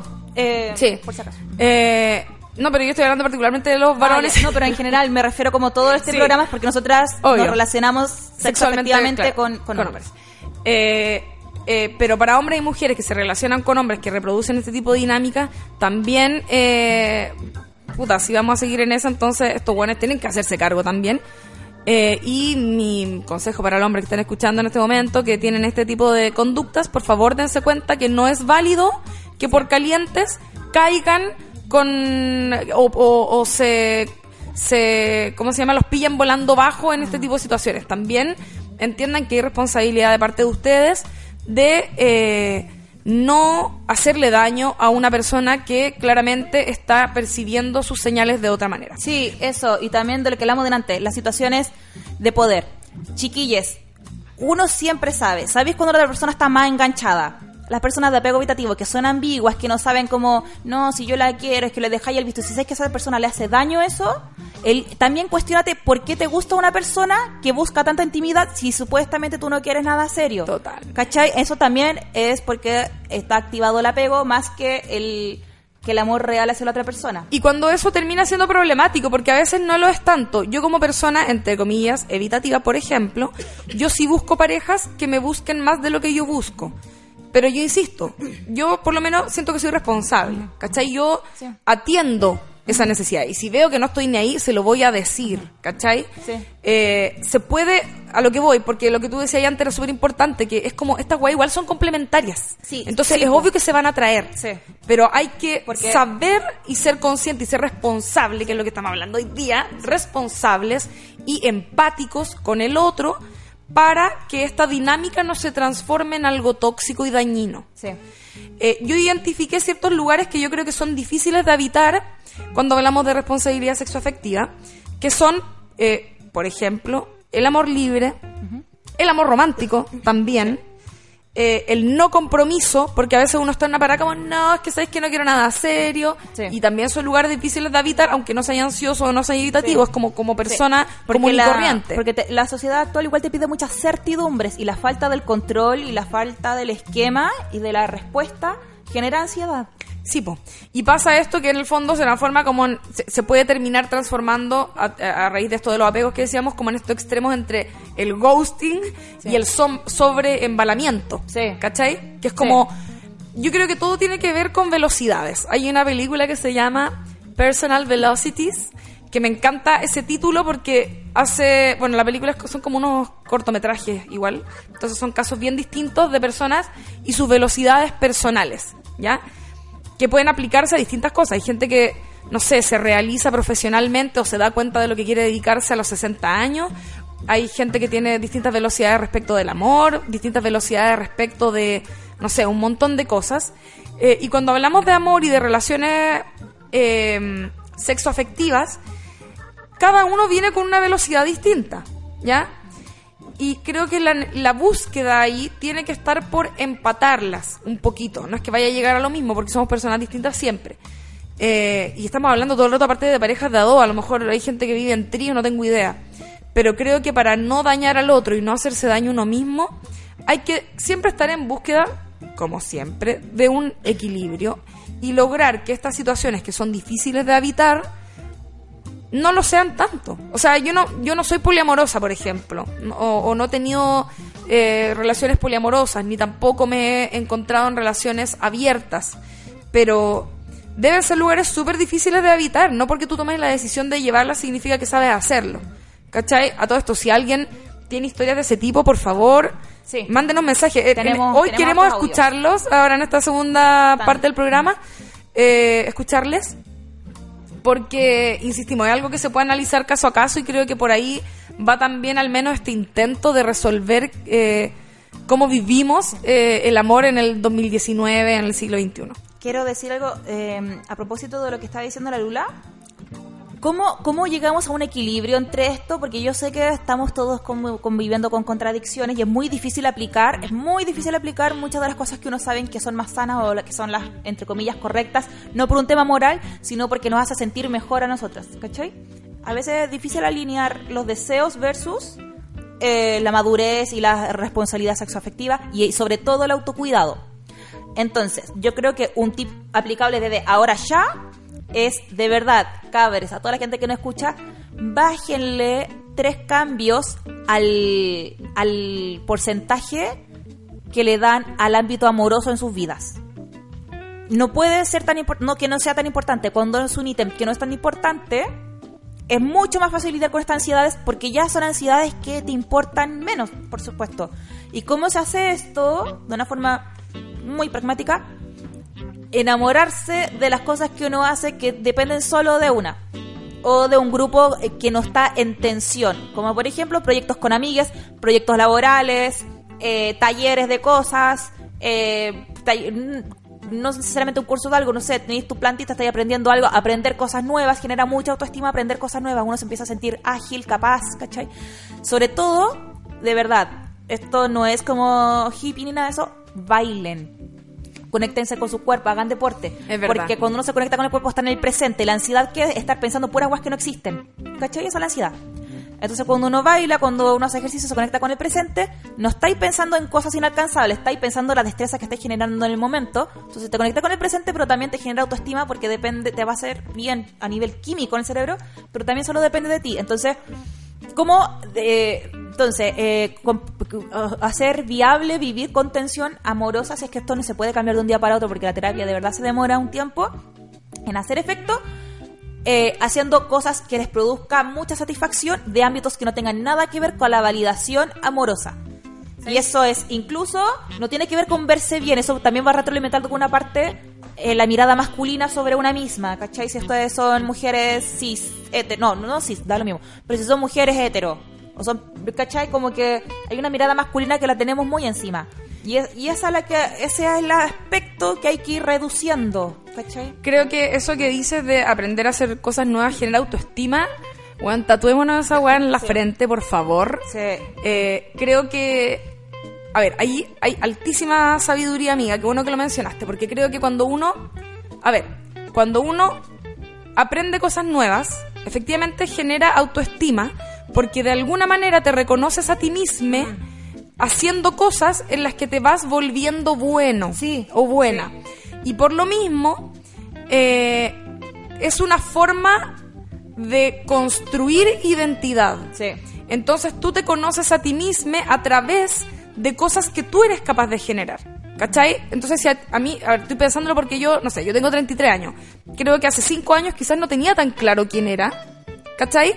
pero luego de varios años haciendo cosas, yo ya puedo decir, mira, yo hago esto, soy buena para esto, no soy tan buena para esto, me gusta esto, me gustaría ser mejor, esto me gusta harto y soy buena también, como en el fondo te vas eh, eh, inventando tus propias etiquetas, ¿cachai? En el buen sentido de la palabra, y en ese sentido te vas conociendo a ti mismo. Y conocerse a uno, a une, a una, es importante para luego saber comunicar. Yo creo que todo lo que hablamos de consensos, de, eh, saber cómo relacionarte con el otro, tiene que ver con saber comunicar, con comunicarle a la otra persona cómo es que tú esperas relacionarte, cómo es que tú te sientes con las cosas que hace. Y que le aprenda a comunicar independiente de la respuesta, porque a veces cuando uno comunica es de nuevo el miedo al abandono. Claro. Yo sé que si pregunto esto, me va a salir tiro por la culata y vamos a terminar. Sin ser complaciente, sin buscar la táctica, sin buscar el dispositivo para obtener la respuesta deseada, sino que para uno plantarse ante el mundo con eh, el respeto que uno merece por el hecho de existir. ¿Ya? Sí. Eh, y eh, eso es súper importante. Nadie tiene que trabajar harto, nadie tiene que lograr un puesto de trabajo en ninguna wea para tener autoestima. Esa es una, esa sí que es una falacia neoliberal de gente que roba likes. Como no hay que hacer nada para tener una buena autoestima. No hay que, em, como nada grandilocuente. ¿Cachai? No hay que ganarle a nadie, no, eso es ego, ego, ego. Tienen cosas sencillas, pero cuando uno se conecta con el presente, aprendí a hacer, no sé, trasplantar una plantita, coche, weas simples, buena. Pero puede ser cualquier wea. cualquier wea, onda, cocinar por primera vez un guiso de no sé qué wea. Y, ojo, tip, tip para la vida, porque yo creo que a, todos nos va a pasar el momento que decimos, bueno, no soy bueno para nada, la gente hace cosas interesantes menos yo, y es como, bueno, te digo una wea, hay cachado cuando el año pasa así, para mí el 2019 partió ayer y estamos a mitad de año. Brígido. Que ya fue el 2019. Un año es harto y es poco a la vez si tú empiezas a hacer algo hoy día y lo haces constantemente, en un año más vas a ser mucho mejor de lo que fuiste hace un año. Sé que suena obvio, pero Así de fácil Eh, es sí. construirse cositas para une, ¿cachai? Como que, weón, si quería aprender a tocar ukelele, quería aprender a cantar, a bailar, a hacer el guiso, a, weón, pintarte la uña, unas lentejitas. la weá, empanas.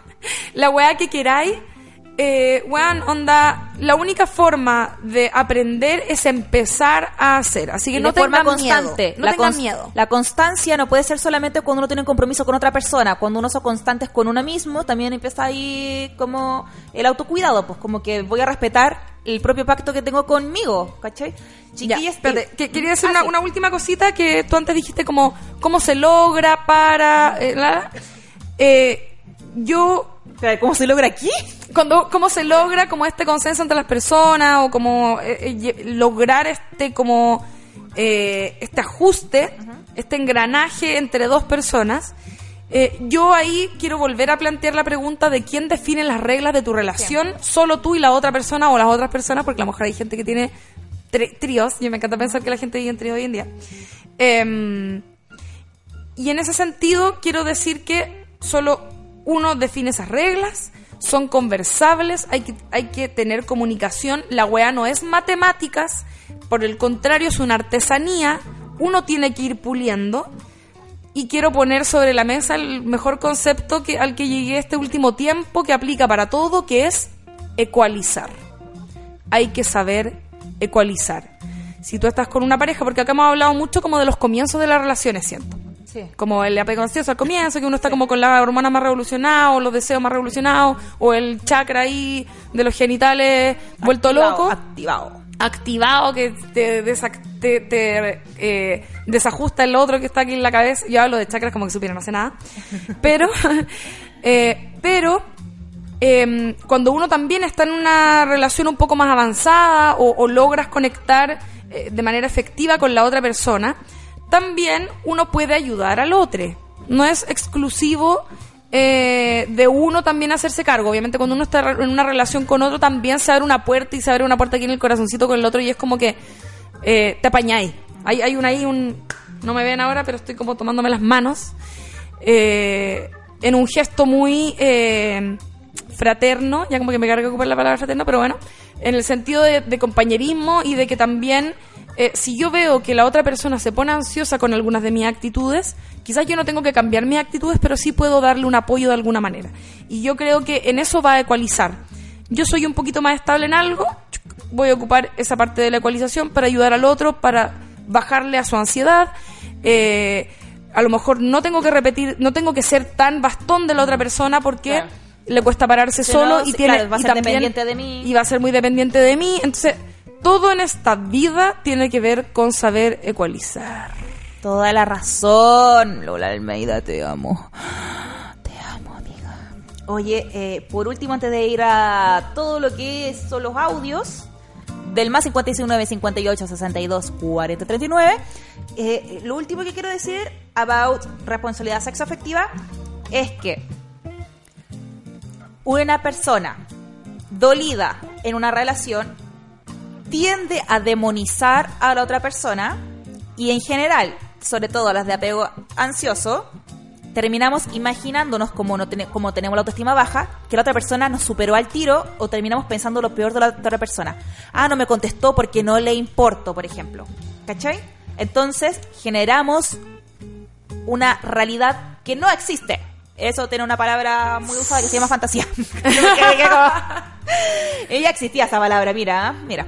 Uy, Entonces, de ent- fantasear sí, a veces, entonces uno empieza a demonizar a la otra persona porque tiene, necesitas como confirmar que eres una basura, entre comillas, porque cuando uno tiene la autoestima baja, sientes que no eres importante, que nadie le importas, que bla, bla, bla, que no sirves para nada, que no eres merecedora de amor per se. Entonces, parte de todo ese enojo tiene que ver contigo. Y por eso la terapia es tan importante. Cuando uno va a terapia, no significa que te vaya a resolver del, del todo, pero vas a tender a elegir personas que se acerquen más a un lugar seguro y una misma termina dependiendo menos del drama y la adrenalina para sentirse viva en una relación amorosa. Que eso es súper importante. Porque al final es como, ah, ya, ahora estoy con un weón, pero me quiere, me trataba bien y está todo bien, y entonces fome la cuestión, po. Y pasa eso, y es verdad. Y por eso, si no va acompañado de terapia, no, no, no te va a empezar a gustar otra persona. No va a ocurrir. A los de apego evitativo van a seguir siendo evitativos y no por escuchar este podcast van a dejar de serlo. Y los de apego ansioso no por este podcast van a dejar de serlo. Porque hay que trabajar desde las emociones y esos momentos donde hicieron clic en generar o las corazas o las necesidades de afectos profundas, ¿cachai? Y eso solo con terapia. Y sin terapia va a ser muy difícil que, que generes enamoramiento y, y- y- amor de pareja también. em, con una persona que sea, por ejemplo, de apego seguro, ¿cachai? O que sea de acuerdo a lo que tú siempre esperas. La gente que no quiere nada serio tampoco se está enamorando de otras personas evitativas, ¿cachai? Porque si no, no se escriben nunca esos hueones. Entonces necesitáis ser el gato y el ratón. ¿Cachai? Imagínate unos hueones tiraron una vez, no se hablaron nunca más y quedó la wea. Porque los dos eran evitativos. Me Entonces, encanta. No, no está el, el engrudo que se necesita. Eh, en esa situación, si necesitáis este. eh, el gato y necesitáis el ratoncito que esté arrancando. No. Tú dirías el ratón, necesitáis el gato que te esté tratando de cazar. Y cuando uno es apego ansioso, pasa lo contrario. Entonces, solo con la fucking terapia, eh, no por escuchar este podcast, te va a empezar a gustar. O no por los, los consejos de tu amigas, te va a empezar a gustar gente que te haga sentir una razón tranquila, porque en el fondo la premisa es que te acostumbraste a estar o arrancando o persiguiendo y vaya a encontrar fome la relación normal. ¡Terapiense! Terapense. Miren, y saben que ya se habla mucho. Eh, Pica la cabeza tendré liendra a esta edad. puta la wea. No, es porque estáis con gorro. O sea, wea, los gorros son Ah. bonitos, pero puta que pica la cabeza. Pica, pica, pica. Eh, pica. a ver, acá nosotros siempre estamos como en la volada de terapeuta, terapeuta, vamos a ir a terapia, bla, bla, bla. Em, la terapia es cara, sí. ¿Es un privilegio? Sí. Pero si uno trabaja es para poder mantenerse y eventualmente, eh, si tienen la posibilidad de costearse salud mental, porque eso es la terapia, por favor, háganlo. Hagan, hagan su favor a ustedes mismos, háganle un favor a sus colegas, háganle un favor a sus compañeros, a sus amigues, a sus eh, parejas, porque en serio, cuando Para no, se terapean, mierda al mundo. cuando no se terapean, los que terminan paga- pagando el pato son todos los demás. En la sociedad, esa persona que te pega el codazo y ni se inmutó en el metro. Es el compañero que llega, que, que hace problemas en la oficina, Sí. es la amiga que, weón, es cuática, no sé, como que hay que, hay que aprender a hacerse cargo y tomarle el peso, ¿sabéis qué? Mira, la, yo no, no quiero generalizar porque creo que hay gente que de verdad no se puede pagar tema- terapia. Sí, eso te va a pero, decir que hay un problema como de estado de que esta wea termine siendo. Sí, pero nosotros hemos, hemos dado el consejo aquí. Hay gente que atiende gratis. Uno puede pedir rebajas.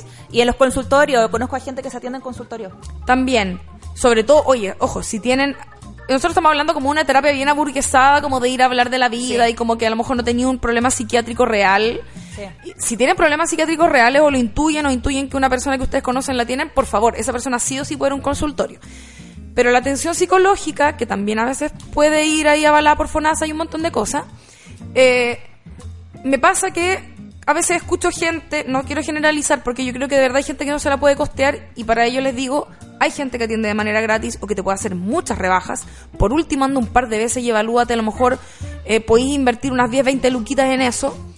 Eh, pero cuando ya hay gente que, no sé, gasta plata a veces en weá, Sí. en ir al último concierto no sé quién o la weá que sea, eh, y después andan criticando que la terapia es un privilegio cuico, es como, weón, también evalúa tus prioridades, ¿cachai? Sí, aunque no creo que sean excluyentes. No, no son porque- excluyentes. Pero. Pero eh, sí, ten, espera que vamos con los Ya, audios. vamos con audios. Hoy no vamos a hacer pausa musical, ¿sabes por qué? Porque este programa está intenso como nosotras. Voy a tratar de hacerla súper corta. Yo estaba en pareja con un tipo que conocí por Tinder.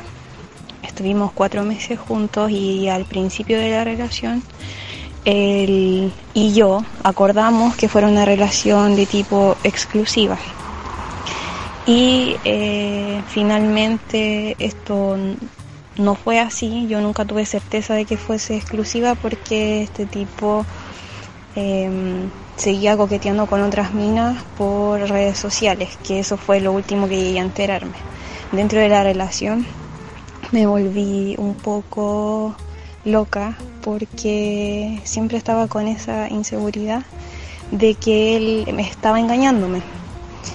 Y finalmente terminó siendo cierto y lo comprobé porque él voluntariamente se ofreció a mostrarme su celular y ha sido muy difícil y terrible para mí enfrentar esta situación porque a pesar de que tuve las pistas durante los cuatro meses, nunca fui capaz de, de decir basta. Y hasta el día de hoy me pesa. Él salió como un winner al final de la relación y me trató como que yo fuera una loca culia. Y em, sumado a esto, yo estuve muy poco tiempo soltera antes de estar con él. Eh, estuve con como ocho meses con un tipo que era celópata. Entonces pasé de, de estar con un celópata a estar con un tipo que estaba absolutamente desinteresado en la relación, pero eh, aún así él me convencía todos los días y todo el tiempo de que sí estaba ahí. Entonces, eh, finalmente esto creó como un colapso mental y estoy totalmente terapiada y con medicamentos y al fin y al cabo eh, solo ha significado caer en una desesperación de que quién fue la persona que cometió el error, yo que no dije basta o él que siguió involucrándome hasta el final. Eh, sí. Complicado, porque yo creo que eso es más común de lo que uno piensa. Sí. Ahora, eh, creo que el tema acá no es como todo lo que pasó en esa relación, como que lo pillaste, la cuestión, sino como una relación de cuatro meses te hace sentir tan mal como para que termines tomando pastillas y yo creo entonces que, que hay un tema más importante que es, de nuevo, lo que decíamos delante, cuánto tiempo, no, no cuánto tiempo, cuánto porcentaje de importancia de tu vida le estás dedicando al ítem amoroso. Y eso es lo que hay, yo creo que hay que sanar ahí. Como, como con una relación amorosa, dure lo que haya durado te destruye, es de nuevo, era una relación de apego, no de amor, ¿cachai? Cuando uno se enoja con una amiga, no, la, no en un año, tú seguías siendo tu wea, no conozco a nadie que haya terminado el psiquiátrico porque con una amiga dejaron de hablarse, no conozco a nadie en esa situación, ¿cachai? Entonces, cuando una relación, sobre todo de un Tinder de cuatro meses, que no lo quiero banalizar, solamente es para que empecemos a cuestionarnos, cuando una relación amorosa nos deja eh, así de trasquilada, eh, hay que empezar a terapiarse no con esa relación en sí, sino con la autoestima de nuevo. ¿Cachai? Como ni siquiera con el tipo de pareja que estamos eligiendo, sino por qué me es tan importante este ámbito y por qué si sale mal termino em, saliéndome de mí. ¿Cachai? Entonces, como trabajar, trabajar siempre eh, desde la autoestima con los tips que dimos delante. No sé si Lula quiere agregar algo antes de ir con el siguiente audio. Eh, yo quería decir, nada, que finalmente em, estos ires y venires son muy complicados, como lo que decía ella, que es como esta persona me decía una cosa, pero yo sentía que hacía otra. Yo creo que ahí también entra en juego la intuición, uno como que a veces quiere creer versus lo quiere creer algo versus lo que siente. Y es fome, a ver, es fome y es difícil ponerle término a una relación porque entran en juego un montón de cosas, entran en juego la autoestima, entra en juego la imagen que uno tiene de una misma, el deseo que tiene por el otro, lo bien que lo han pasado versus lo mal que lo pasáis a veces. Entonces, como que es complicado. Yo creo que no hay una solución como única, ni hay una fórmula eh, para darle solución a esto. Eh, pero sí creo que cuando uno está así como tan a problema es importante sentarse, respirar y decir, ya, weón, poner la weá sobre la mesa. Hay gente que hace estos como mapas mentales o pro y contra, que suena como broma, pero weón, a veces se esclarecen bastante las cosas, que es como, onda, fuera weón, anotar por un lado como todo lo que esa persona te entrega versus todo lo que tú entregas, todo lo que te hace sentir bien versus todo lo que te hace sentir mal y cuando vos empezáis a comparar esta weá y te dais cuenta, esta weá está totalmente desequilibrada, aquí hay un problema. Y ahí quizás es momento para comunicárselo de manera muy honesta a la otra persona y luego tratar de tomar una decisión y lo que decía la Pau, porque es un poco lo que decía ella antes, que es como uno a veces tiende a pasarle el control al otro, a decirle, a, despedirle al otro que decida, cuando la que se está sintiendo mal es una. Sí, eso, eso es súper importante. Cabres, a todas las personas que nos están escuchando el tema ni siquiera, ni siquiera es tan importante si otra persona te fue infiel o no. Si tú en la relación estabas tensa y no te sentías segura, esa es la razón por la que terminar. Tú no te sientes bien en una relación. Fin, no tiene que ver con lo que haga la otra persona, tiene que ver cómo tú te sientes en la relación. ¿Cachai? A mí me ha pasado, yo a veces he estado con gente que tiene apego habitativo y que yo pienso que siempre me están cagando y cada vez me descubro, oh, la cagué yo, yo era la que pintó el mono. Entonces como, no, tengo que salir de ahí, no porque este weón, yo pensé que, estaba, que me estaba cagando porque al final no ocurrió, sino porque yo estaba paranoica porque su forma de quererme, como era más mezquina, me hacía sentir tan insegura que yo andaba fantaseando todo el día que me iban a dejar por otra weona todo el día. Entonces, no no, no importa, chiquillas, no importa si, esa si sus teorías eran reales o no. Lo que importa, si estabas tranquila en la relación o no. Y esa es la razón para decidir seguir o marginarse. Y esta es una pregunta eh, que creo que se hagan que es súper importante. Muchas veces estamos en unas relaciones tóxicas y la pregunta para seguir ahí que nos hacemos es, ¿esta persona me quiere? Y en base a esa respuesta uno dice, ah, sí me quiere, entonces voy a seguir ahí. Y no es esa la pregunta que yo creo que hay que hacerse, porque de nuevo estamos pensando en la voluntad de la otra persona para que nosotros, independiente de cómo nos sentimos, decidamos si seguir ahí o no. Creo que la pregunta que hay que hacerse es, ¿la forma en que me quiere esa persona me hace sentir bien? Si la respuesta es sí, dale. Y que quizás si la respuesta es sí, ni siquiera te hiciste esa pregunta porque está todo bien, ¿cachai? Si la respuesta es no, amigue, sal de ahí. La forma en que te quiera esa persona no es compatible con una forma que a ti te haga sentir tranquila. Y cuando hablo de demonizar a la otra persona tiene que ver con eso también.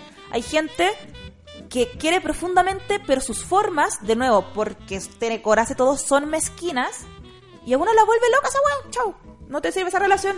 Da lo mismo si esa persona te quiere o no, vaya a pasarla mal. Si no la pasas mal, entonces no es tema, ¿cachai? Y si no logran comunicarse, porque hay gente que, a ver, O sea, lo podéis dar vuelta. Sí, hay gente que pero puede, pero eso se hace con comunicación Sí, con sí, el otro, sí. no lo vaya a lograr No, calladita no, tú. No, eso no lo puedes lograr calladita, tiene que ser un consenso. Hoy sabes que me siento insegura por esto. Ah, sí, sí, mira, no podemos dar todos los días las buenas noches y los buenos días porque si no estoy todo el día pensando que te olvidaste de mí. Ah, sí, ¿te molesta? No. Ah, ya, lo hacemos, ¿cachai? O como, mira, porque ahí, ahí también entran en, en- en juego ciertas. A ver, yo también he sido ansiosa. Y pasa que cuando uno exige cosas al otro y te las empiezan a dar, uno también Sí, empieza a pedir se, más. se empieza a pedir Sí, más. yo sé, Entonces, por yo ejemplo, sé, yo sería una persona que a lo mejor no daría las buenas noches y tú me pedirías, oye, dame las buenas noches. Buenas noches, po. Ya, yo te diría, mira, esta- est- estoy siendo responsable.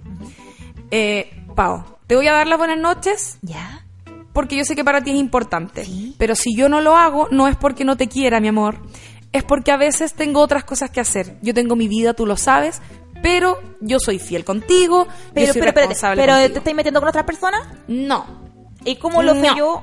Porque tienes que confiar en mí. Tienes que Ah. saber confiar en mí y yo a cambio tú no vas a hacer, eh, no vas a saber todas las cosas que yo hago, pero yo estoy siendo sincera y te estoy entregando mi compromiso contigo, que se va a reflejar en que yo no te voy a poner el gorro, pero no estoy 24 horas para, para ti. ¿Pero somos monógamos? Somos monógamos. Ah, ya. ¿Y si, ¿Y si me decís que no somos monógamos? Ahí nos fuimos a la concha de tu madre. Se... No, bueno, ahí eso se hablará. Audio. Eh, audios. Oli, eh, a, mí, a mí me pasó lo que dijo la Lula. Salí con un weón, me invitó a comer a su casa, me cocinó, tiramos. Al día siguiente me hizo desayuno, no para decir lo maravillosa que yo era y después no me llamó más.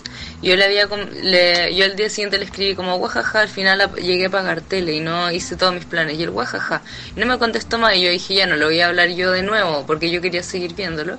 Y nada, como que mm, no me, no me habló y me, me estaba respondiendo la historia, como de, de, de Instagram, pero como con emoticones, como muy de a poco algunas y me las me como que reacciona. Y no entiendo qué wea, como que eso.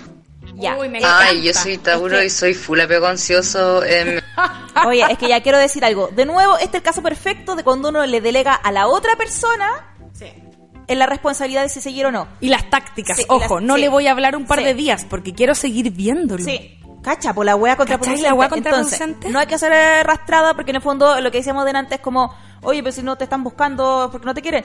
Weón, si tú encontraste que hubo mucha onda ese día, escríbele unos días después, no sé, o el momento que tú queráis. Oye, me gustaría verte de nuevo, ¿te interesa a ti o no cacho qué onda? Fin, pero hacer la pregunta precisa, fin, ¿cachai? Pero no delegarle a otra persona. Es que la persona no me habla, entonces no lo vi más. A lo mejor esa persona es apego evitativo y tiene muchas corazas, pero también le gusta y no sé, igual Mira, no sé, no sé. ¿Qué sabe una también? Me- ya al final me gusta- nada sabe nada.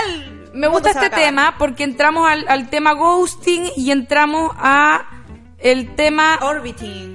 orbiting y entramos a un montón de cosas que a mí me creo que tienen mucho que ver con esto porque responden a lo que hemos hablado todo el rato que tiene que ver con que cada uno siente de manera muy distinta y por lo tanto eh, por eso es tan complicado.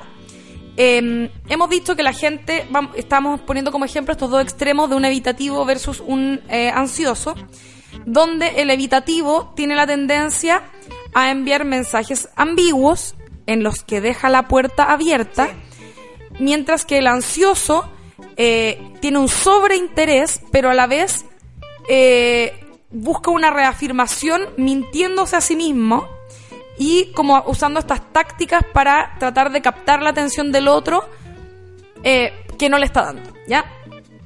Ahora, yo mencionaba antes, yo creo que es muy difícil esperar que uno sepa luego de una noche si tiene o no interés en la otra persona, porque no toda la gente es tan así, tan rápida para embalarse con alguien. Lo, en mi caso, por eso lo, lo digo con tanta seguridad.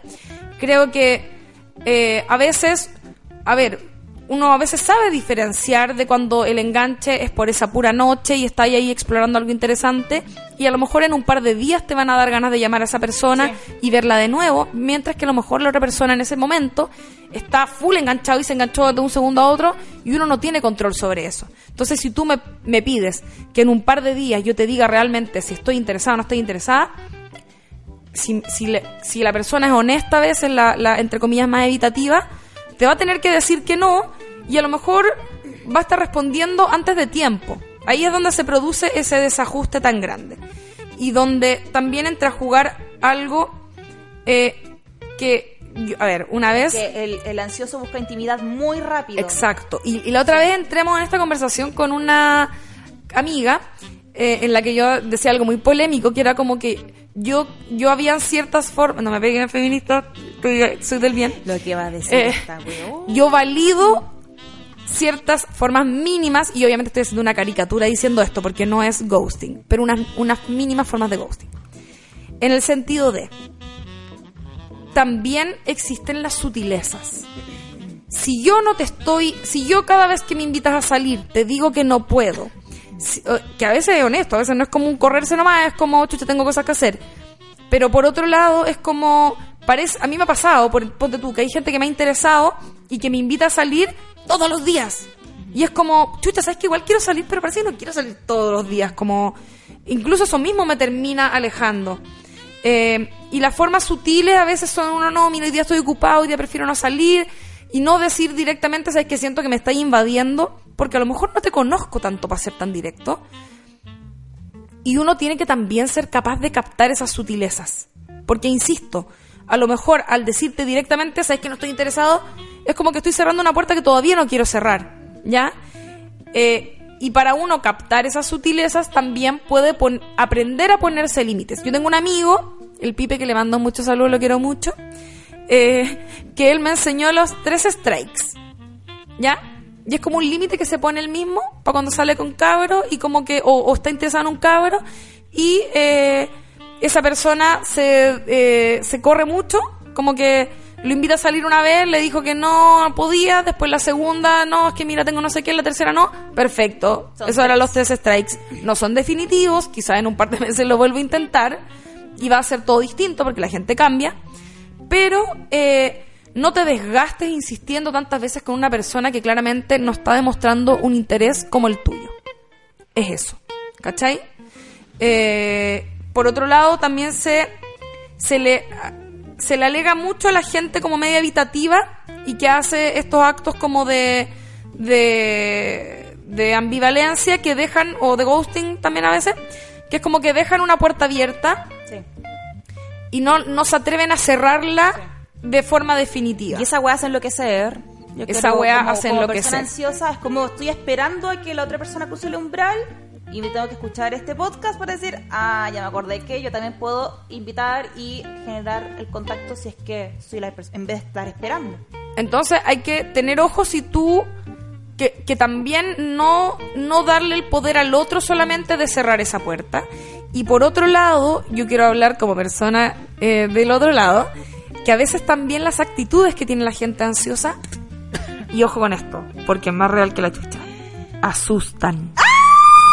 Yo sé. A mí me ha pasado que, que hay gente que me busca de manera tan ansiosa que me termina asustando, ¿cachai? Y es como, qué pena, porque podría haber funcionado, pero tu ansiedad y tu in- sobreinterés te termina eh, asustando.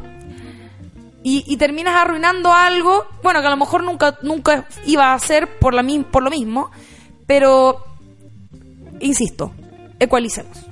Eso nomás. Oye, sí, es que yo ahora me siento avergonzada. Tenemos otro audio. Me siento muy avergonzado de mi condición. Cabras, gracias montones por este programa y me hizo mucho sentido eso de primero tener uno claras las cosas para poder comunicarla y no mentirle a alguien, no engañarse, tampoco a uno mismo, a una misma y además sabiendo de que tenemos todo o tal vez casi todo para ser felices generándolo desde nuestro interior y no desde eh, el encuentro con algo externo a, a nosotros mismos. Brilla. Cariño y muchas gracias nuevamente. Oh, Qué para lindo. Amigo Brilla. Huevona, Oye, te, puedo pu- te, van a venir a cobrar ahí un- una comisión por ocupar el concepto. ¿Tenemos otro audio? Oigan, eh, chiquilla, oye, espérate, párate antes de seguir. ¡Este sábado! Uy, que ando gritona. Bueno, día en la notaría, cuando fuimos a sacar mi, cer- mi certificado de soltería, eh, no, estábamos eh, copuchando lo estamos lindo, copuchando. nos hicieron callar. Me hicieron caer en una notaría porque gritamos las dos al mismo tiempo. Me encanta. Y todo, eh, todo lo, lo jue- pues salió Vincent Adultman, el niño de dos piezas, eh, que era el notario a hacernos callar también. Este sábado estoy en Puerto Montt contando chistes con Ignacio Socias. Entradas link en mi bio, arroba confesiones de soltera. Vamos a estar en Club Subte Underground. No sé dónde chucha queda, pero está en Puerto Montt. Este sábado, Puerto Montt, Puerto Montt. Chiste, chiste, yo, yo, yo, Puerto Montt, Puerto Montt. Este sábado, chiste, chiste, chiste. Entradas link en mi bio, arroba confesiones de soltera en Instagram. Voy a contar chiste en Puerto, Puerto, Puerto Montt. Este, este, este sábado, Puerto Montt, Paola. Pau. Chao. Eh, ¿Hay más audios, tweets, alguna cosita? hay tweets, buena, mira, dice. Ay, que quería leer uno que no llegó. Mira, dice. Bruno dice: Mi compañera actual se enoja cuando le demuestro la lo solte y hablan de estos temas. Siente que la estoy atacando, la quiero atacar o quiero atacar, acabar Quiero la acabar. relación. Quiero puro crecer en el conocimiento propio y compartir eso. Like, le vamos a poner. Like. Este programa está para guardarlo como una joyita y escucharlo mensualmente. ¿Sí o no? Like, like. Una vez al mes recordarse el eh, todas estas cosas de ser muy responsable, efectivamente. Acá dice, qué buen programa con Chisu Madre, gracias a las TKM. Nosotras Like. también te caeme. Mira, este que yo quería leer. Carlos dice. Claro, Carlos dice. Eh, léelo tú. Ah, ya, pues yo nunca lo noté. Escuchándolas me acordé del libro de la argentina Tamara Tenenbaum que se llama El fin del amor y encontré este extracto por internet que puede aportar al nuevo paradigma de amor y afectividad personal. Y dice así. ¿Lees tú o leo yo? Lee tú, bebé. Lo que entiendo por nuevo paradigma es todo esto. La apuesta por la amistad como política, la construcción de lazos afectivos consensuados y serios, en, en el sentido de importantes, que sin embargo tengan cierta flexibilidad, en los que haya responsabilidad, pero también comprensión, en los que pueda haber sexo o bien puede no haberlo. Es Construir comunidades de amor y amistad que sean contenedoras, sólidas, aunque acepten la condición precaria de la existencia y de los vínculos. La única salida que se me ocurre a esta mezcla de curiosa dependencia y solipsismo en el que nos depositó el Oh, ahí. patriarcado. No sé, y ahí estoy improvisando. El. Pinochet. Ah, Pinochet. Pinochet. Oh, quedó hasta ahí. Quedó hasta ahí. Pero está buena la... me- miren, ¿saben qué? Estas como como- lecturas están buenas. Podrían, ah, podríamos hacer un hilo de libros y cositas donde recurrir. Sí. Hagan un ejercicio que es independiente si están o no están en pareja. Y si, bueno, si están escuchando este capítulo es porque el tema les, les convoca. eh, anoten como, sinceramente, con todo lo que ustedes se conocen, cuál sería su relación ideal, aunque sean patudos. Por ejemplo, por ejemplo, sinceramente, la mía, la que podría convalidar mi apego ansioso versus no me gusta la gente que está muy pendiente de mí porque la termino, me termina espantando, me termina pareciendo aburrida porque no se cumple mi, mi en, en el fondo mi personaje de tener que andar persiguiendo a la persona inaccesible para mí. sería, estando en, eh, con una persona donde esa persona esté en monogamia, pero yo me pudiese meter con cualquier persona, pero esa persona a la vez sea como trabajólica, cosa de que no me dedique tanta atención, pero que no sea tan coqueto porque si no me haría sentir insegura. como, básicamente una persona que no me dedique todo su tiempo. ¿Caché? Que su trabajo sea más importante que yo, pero no porque anda coqueteando con otras minas, sino como que la competencia en el fondo que yo tenga sea con, con su trabajo, con su quehacer, ¿cachai? Eh, eso es lo que a mí me haría sentir más tranquila porque ya sé que en el presente no me gusta la gente como yo, que busca mucha intimidad como yo. ¿Cachai? Ya sé que tengo esa contradicción. Porque Yo la creo- veo ansiosa son más. Yo creo que eso existe. Sí, pues Va a existe. Entonces, cuando uno se atreve a notarlo de esa forma, con todas esas contradicciones, es más fácil buscar un eh, pareje amoroso, porque es más sincero. Porque yo la Lula, hace dos años atrás, cuando lloraba por un ex, le decía, ay, ¿sabes qué? No quiero pololear. Quiero conocer a un hueón con el que tiremos dos veces al mes nomás y a veces nos mandemos meme, nada más. Llega esa weá y ¿qué hago yo? Este weón solo me manda meme y tiramos dos veces al mes. ¿Por qué? Quiero más intimidad. Qué hermoso. Se me había olvidado un poco eso. Y eso es porque, sinceramente, uno no, se está, uno no está saliendo del closet con lo que uno de verdad quiere, aunque esté lleno de contradicciones y patudeces. Conózcanse y establezcan cuáles son esos, cuál sería su relación perfecta.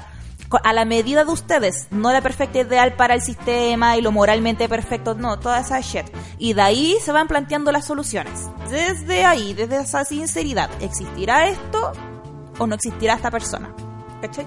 Conociendo sus propias totoqueses. ¿Cachai? Em, ¿Audios? audio. Cabras, muchas gracias. Siento que mm, cada vez que la escucho me hace mucho sentido eh, todo lo que hablan en mi vida. Creo que yo tengo un apego muy ansioso y en general me relaciono con gente muy evitativa.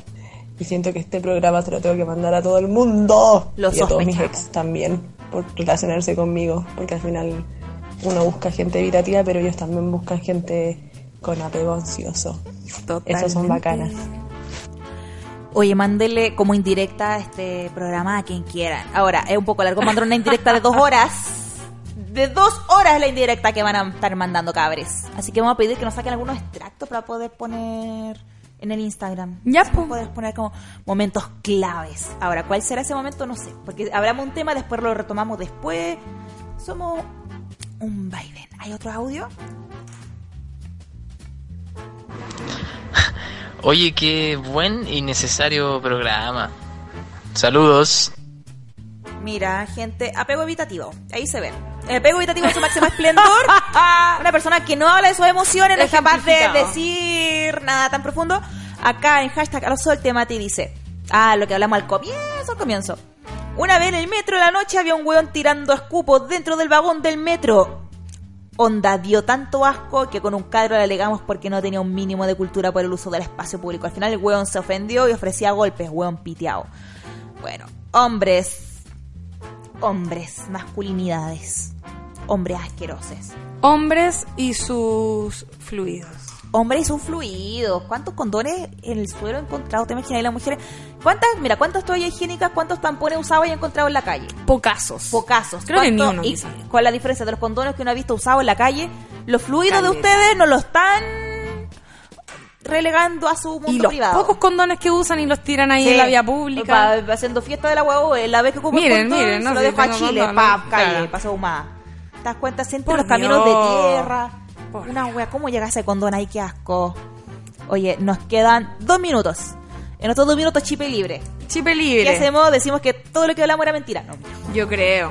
no, Asumamos que en realidad hablamos como que fuéramos personas muy sabias y tenemos la cagada. Y cuesta mucho poner. y de nuevo, bueno, lo último, para poner en práctica todo esto que dijimos, eh, aparte de la terapia, de verdad, no sentir vergüenza con ustedes mismos de lo que de verdad, de verdad está pasando en su interior. Una sabe. Una sabe cuando está dando jugo. Una sabe cuando inventó o manipuló un poco algo para llamar la atención de la otra persona. Una lo sabe y salir de ese closet también es un gran paso.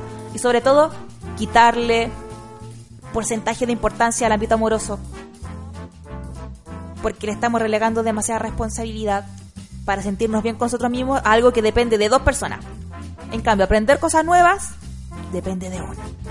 No es necesario pagar por un taller, puede aprender por la vida misma, experimentando, por internet, lo que sea. Y eso, eso iba a decir yo, a mí me, me... Cuando yo te conocí, tú creo que todavía no ibas a terapia. Ah, no, todavía no iba. Y eh, eh, me llamó mucho la atención algo que yo nunca había escuchado, que es, que, yo creo que es una sola página, amiga. Es que, que gruesa la página. Buena, cómo se desperdicia. Mira esta hoja de cuaderno, pero gruesísima y necesariamente gruesa, así que me sorprende. Eh, y tú me decías que eh, te quedaba hasta muy tarde en internet googleando cosas de psicología y que llegaba ya a la página 14 de Google. Sí, eso está mal también. Y no, pero yo creo, a mí me, me llamó la atención como el interés que tenías por, eh, por entenderte. Sí, pero, pero eso Había una obsesión, claramente. Sí, no es que cuando es que yo soy una persona, bueno, apego ansioso, cuando me gusta algo lo consumo hasta matarlo. Ya. Matarlo. Entonces, Pero uno se tiene que conocer y saber que tiene esas cositas y ecualizarlas, como decíamos. Pero yo creo que si no tenemos la plata para ir a terapia, por ejemplo, todavía a veces no tenemos la plata porque somos muy jóvenes y todavía no tenemos una pega que nos pueda eh, brindar eh, ese nivel de, de sustentabilidad económica como para poder eh, gastar plata en algo que no sea más que techo y comida eh, y pagar deudas, qué sé yo. Eh, podemos buscar en internet igual. Hay sitios confiables. Hay sí. eh, voy a dar un. Yo siempre paso el dato, no me auspician, me deberían empezar a auspiciar. Yo paso el dato del ICHPA, que eh, suena como que fuera el Instituto Chileno de Psicoanálisis, pero en realidad se llama como Sociedad Chilena, no sé, yo creo que se cambiaron el nombre entre medio. Y que es donde yo busqué atención psicológica, ichpa.cl. Uno se mete, puede buscar ahí mismo el número de teléfono para llamar. Yo pedí eh, por teléfono en ese momento, que fue hace cinco años cuando estaba sin pega y estaba la zorra, eh, y dije, no tengo plata, y me derivaron a alguien que me hizo un súper buen descuento, que se mantuvo por todo el tiempo que fue posible hasta que yo conseguí pega, y ahí me pegaron el palo de nuevo, obviamente. no, fue progresivo por si acaso. Ahí está el ICHPA. Me encanta. Sociedad Chilena de Psicoanálisis. Y ahí, si ustedes se fijan, hay una cosita que dice publicaciones.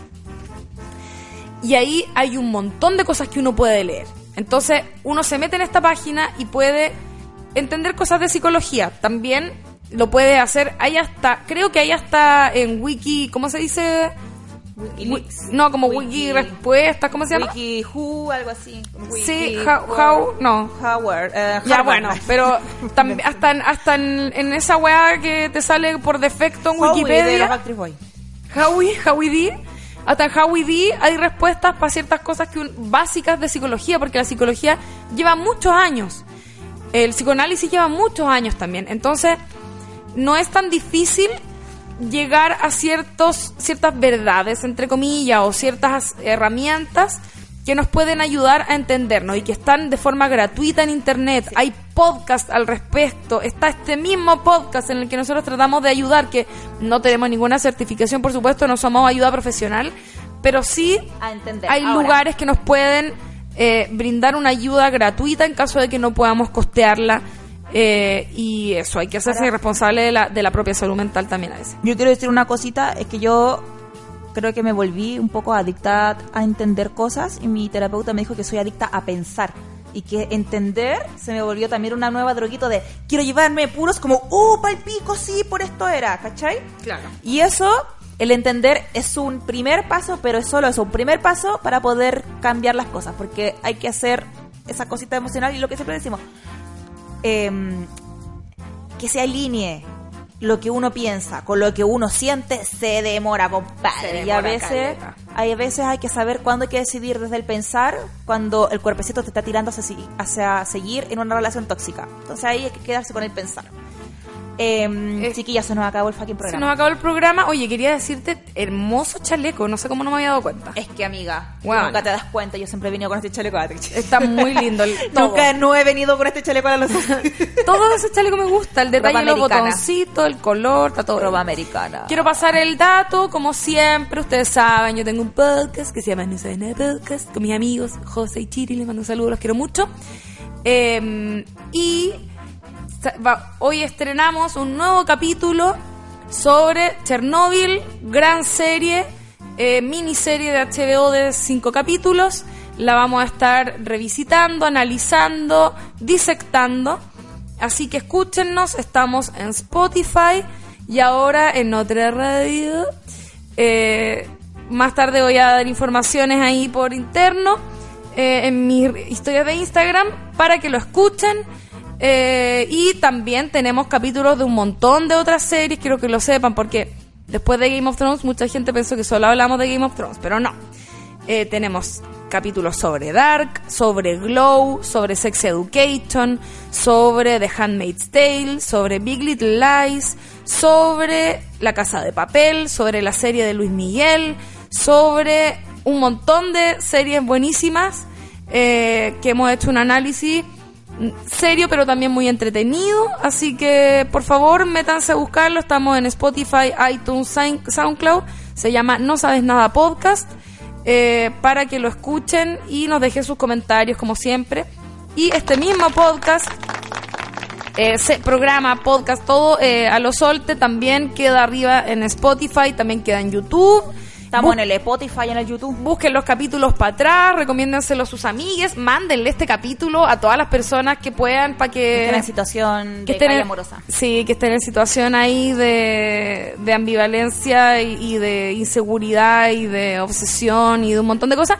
Y recuerden nuestro consejo, cada vez que vean una amiga que está ahí, eh, que todavía cree que tiene posibilidades de de mantener una relación con alguien que claramente no la quiere, pueden sacarle un certificado de soltería y restregárselo en la cara. Sí, amiga, está soltera, nacimos y morimos solos, así que que todo el resto sea generar alianzas y vínculos con gente que quiera que estemos en ese vínculo, por supuesto. Mínimo. Mínimo. Nos vemos bebés. Este sábado cuento chistes en Puerto Montt con Ignacio Socias. Entradas link en mi bio, rojo confesiones de soltera. Así que Puerto Montt nos vemos el sábado. Besites. Adiós. Aquí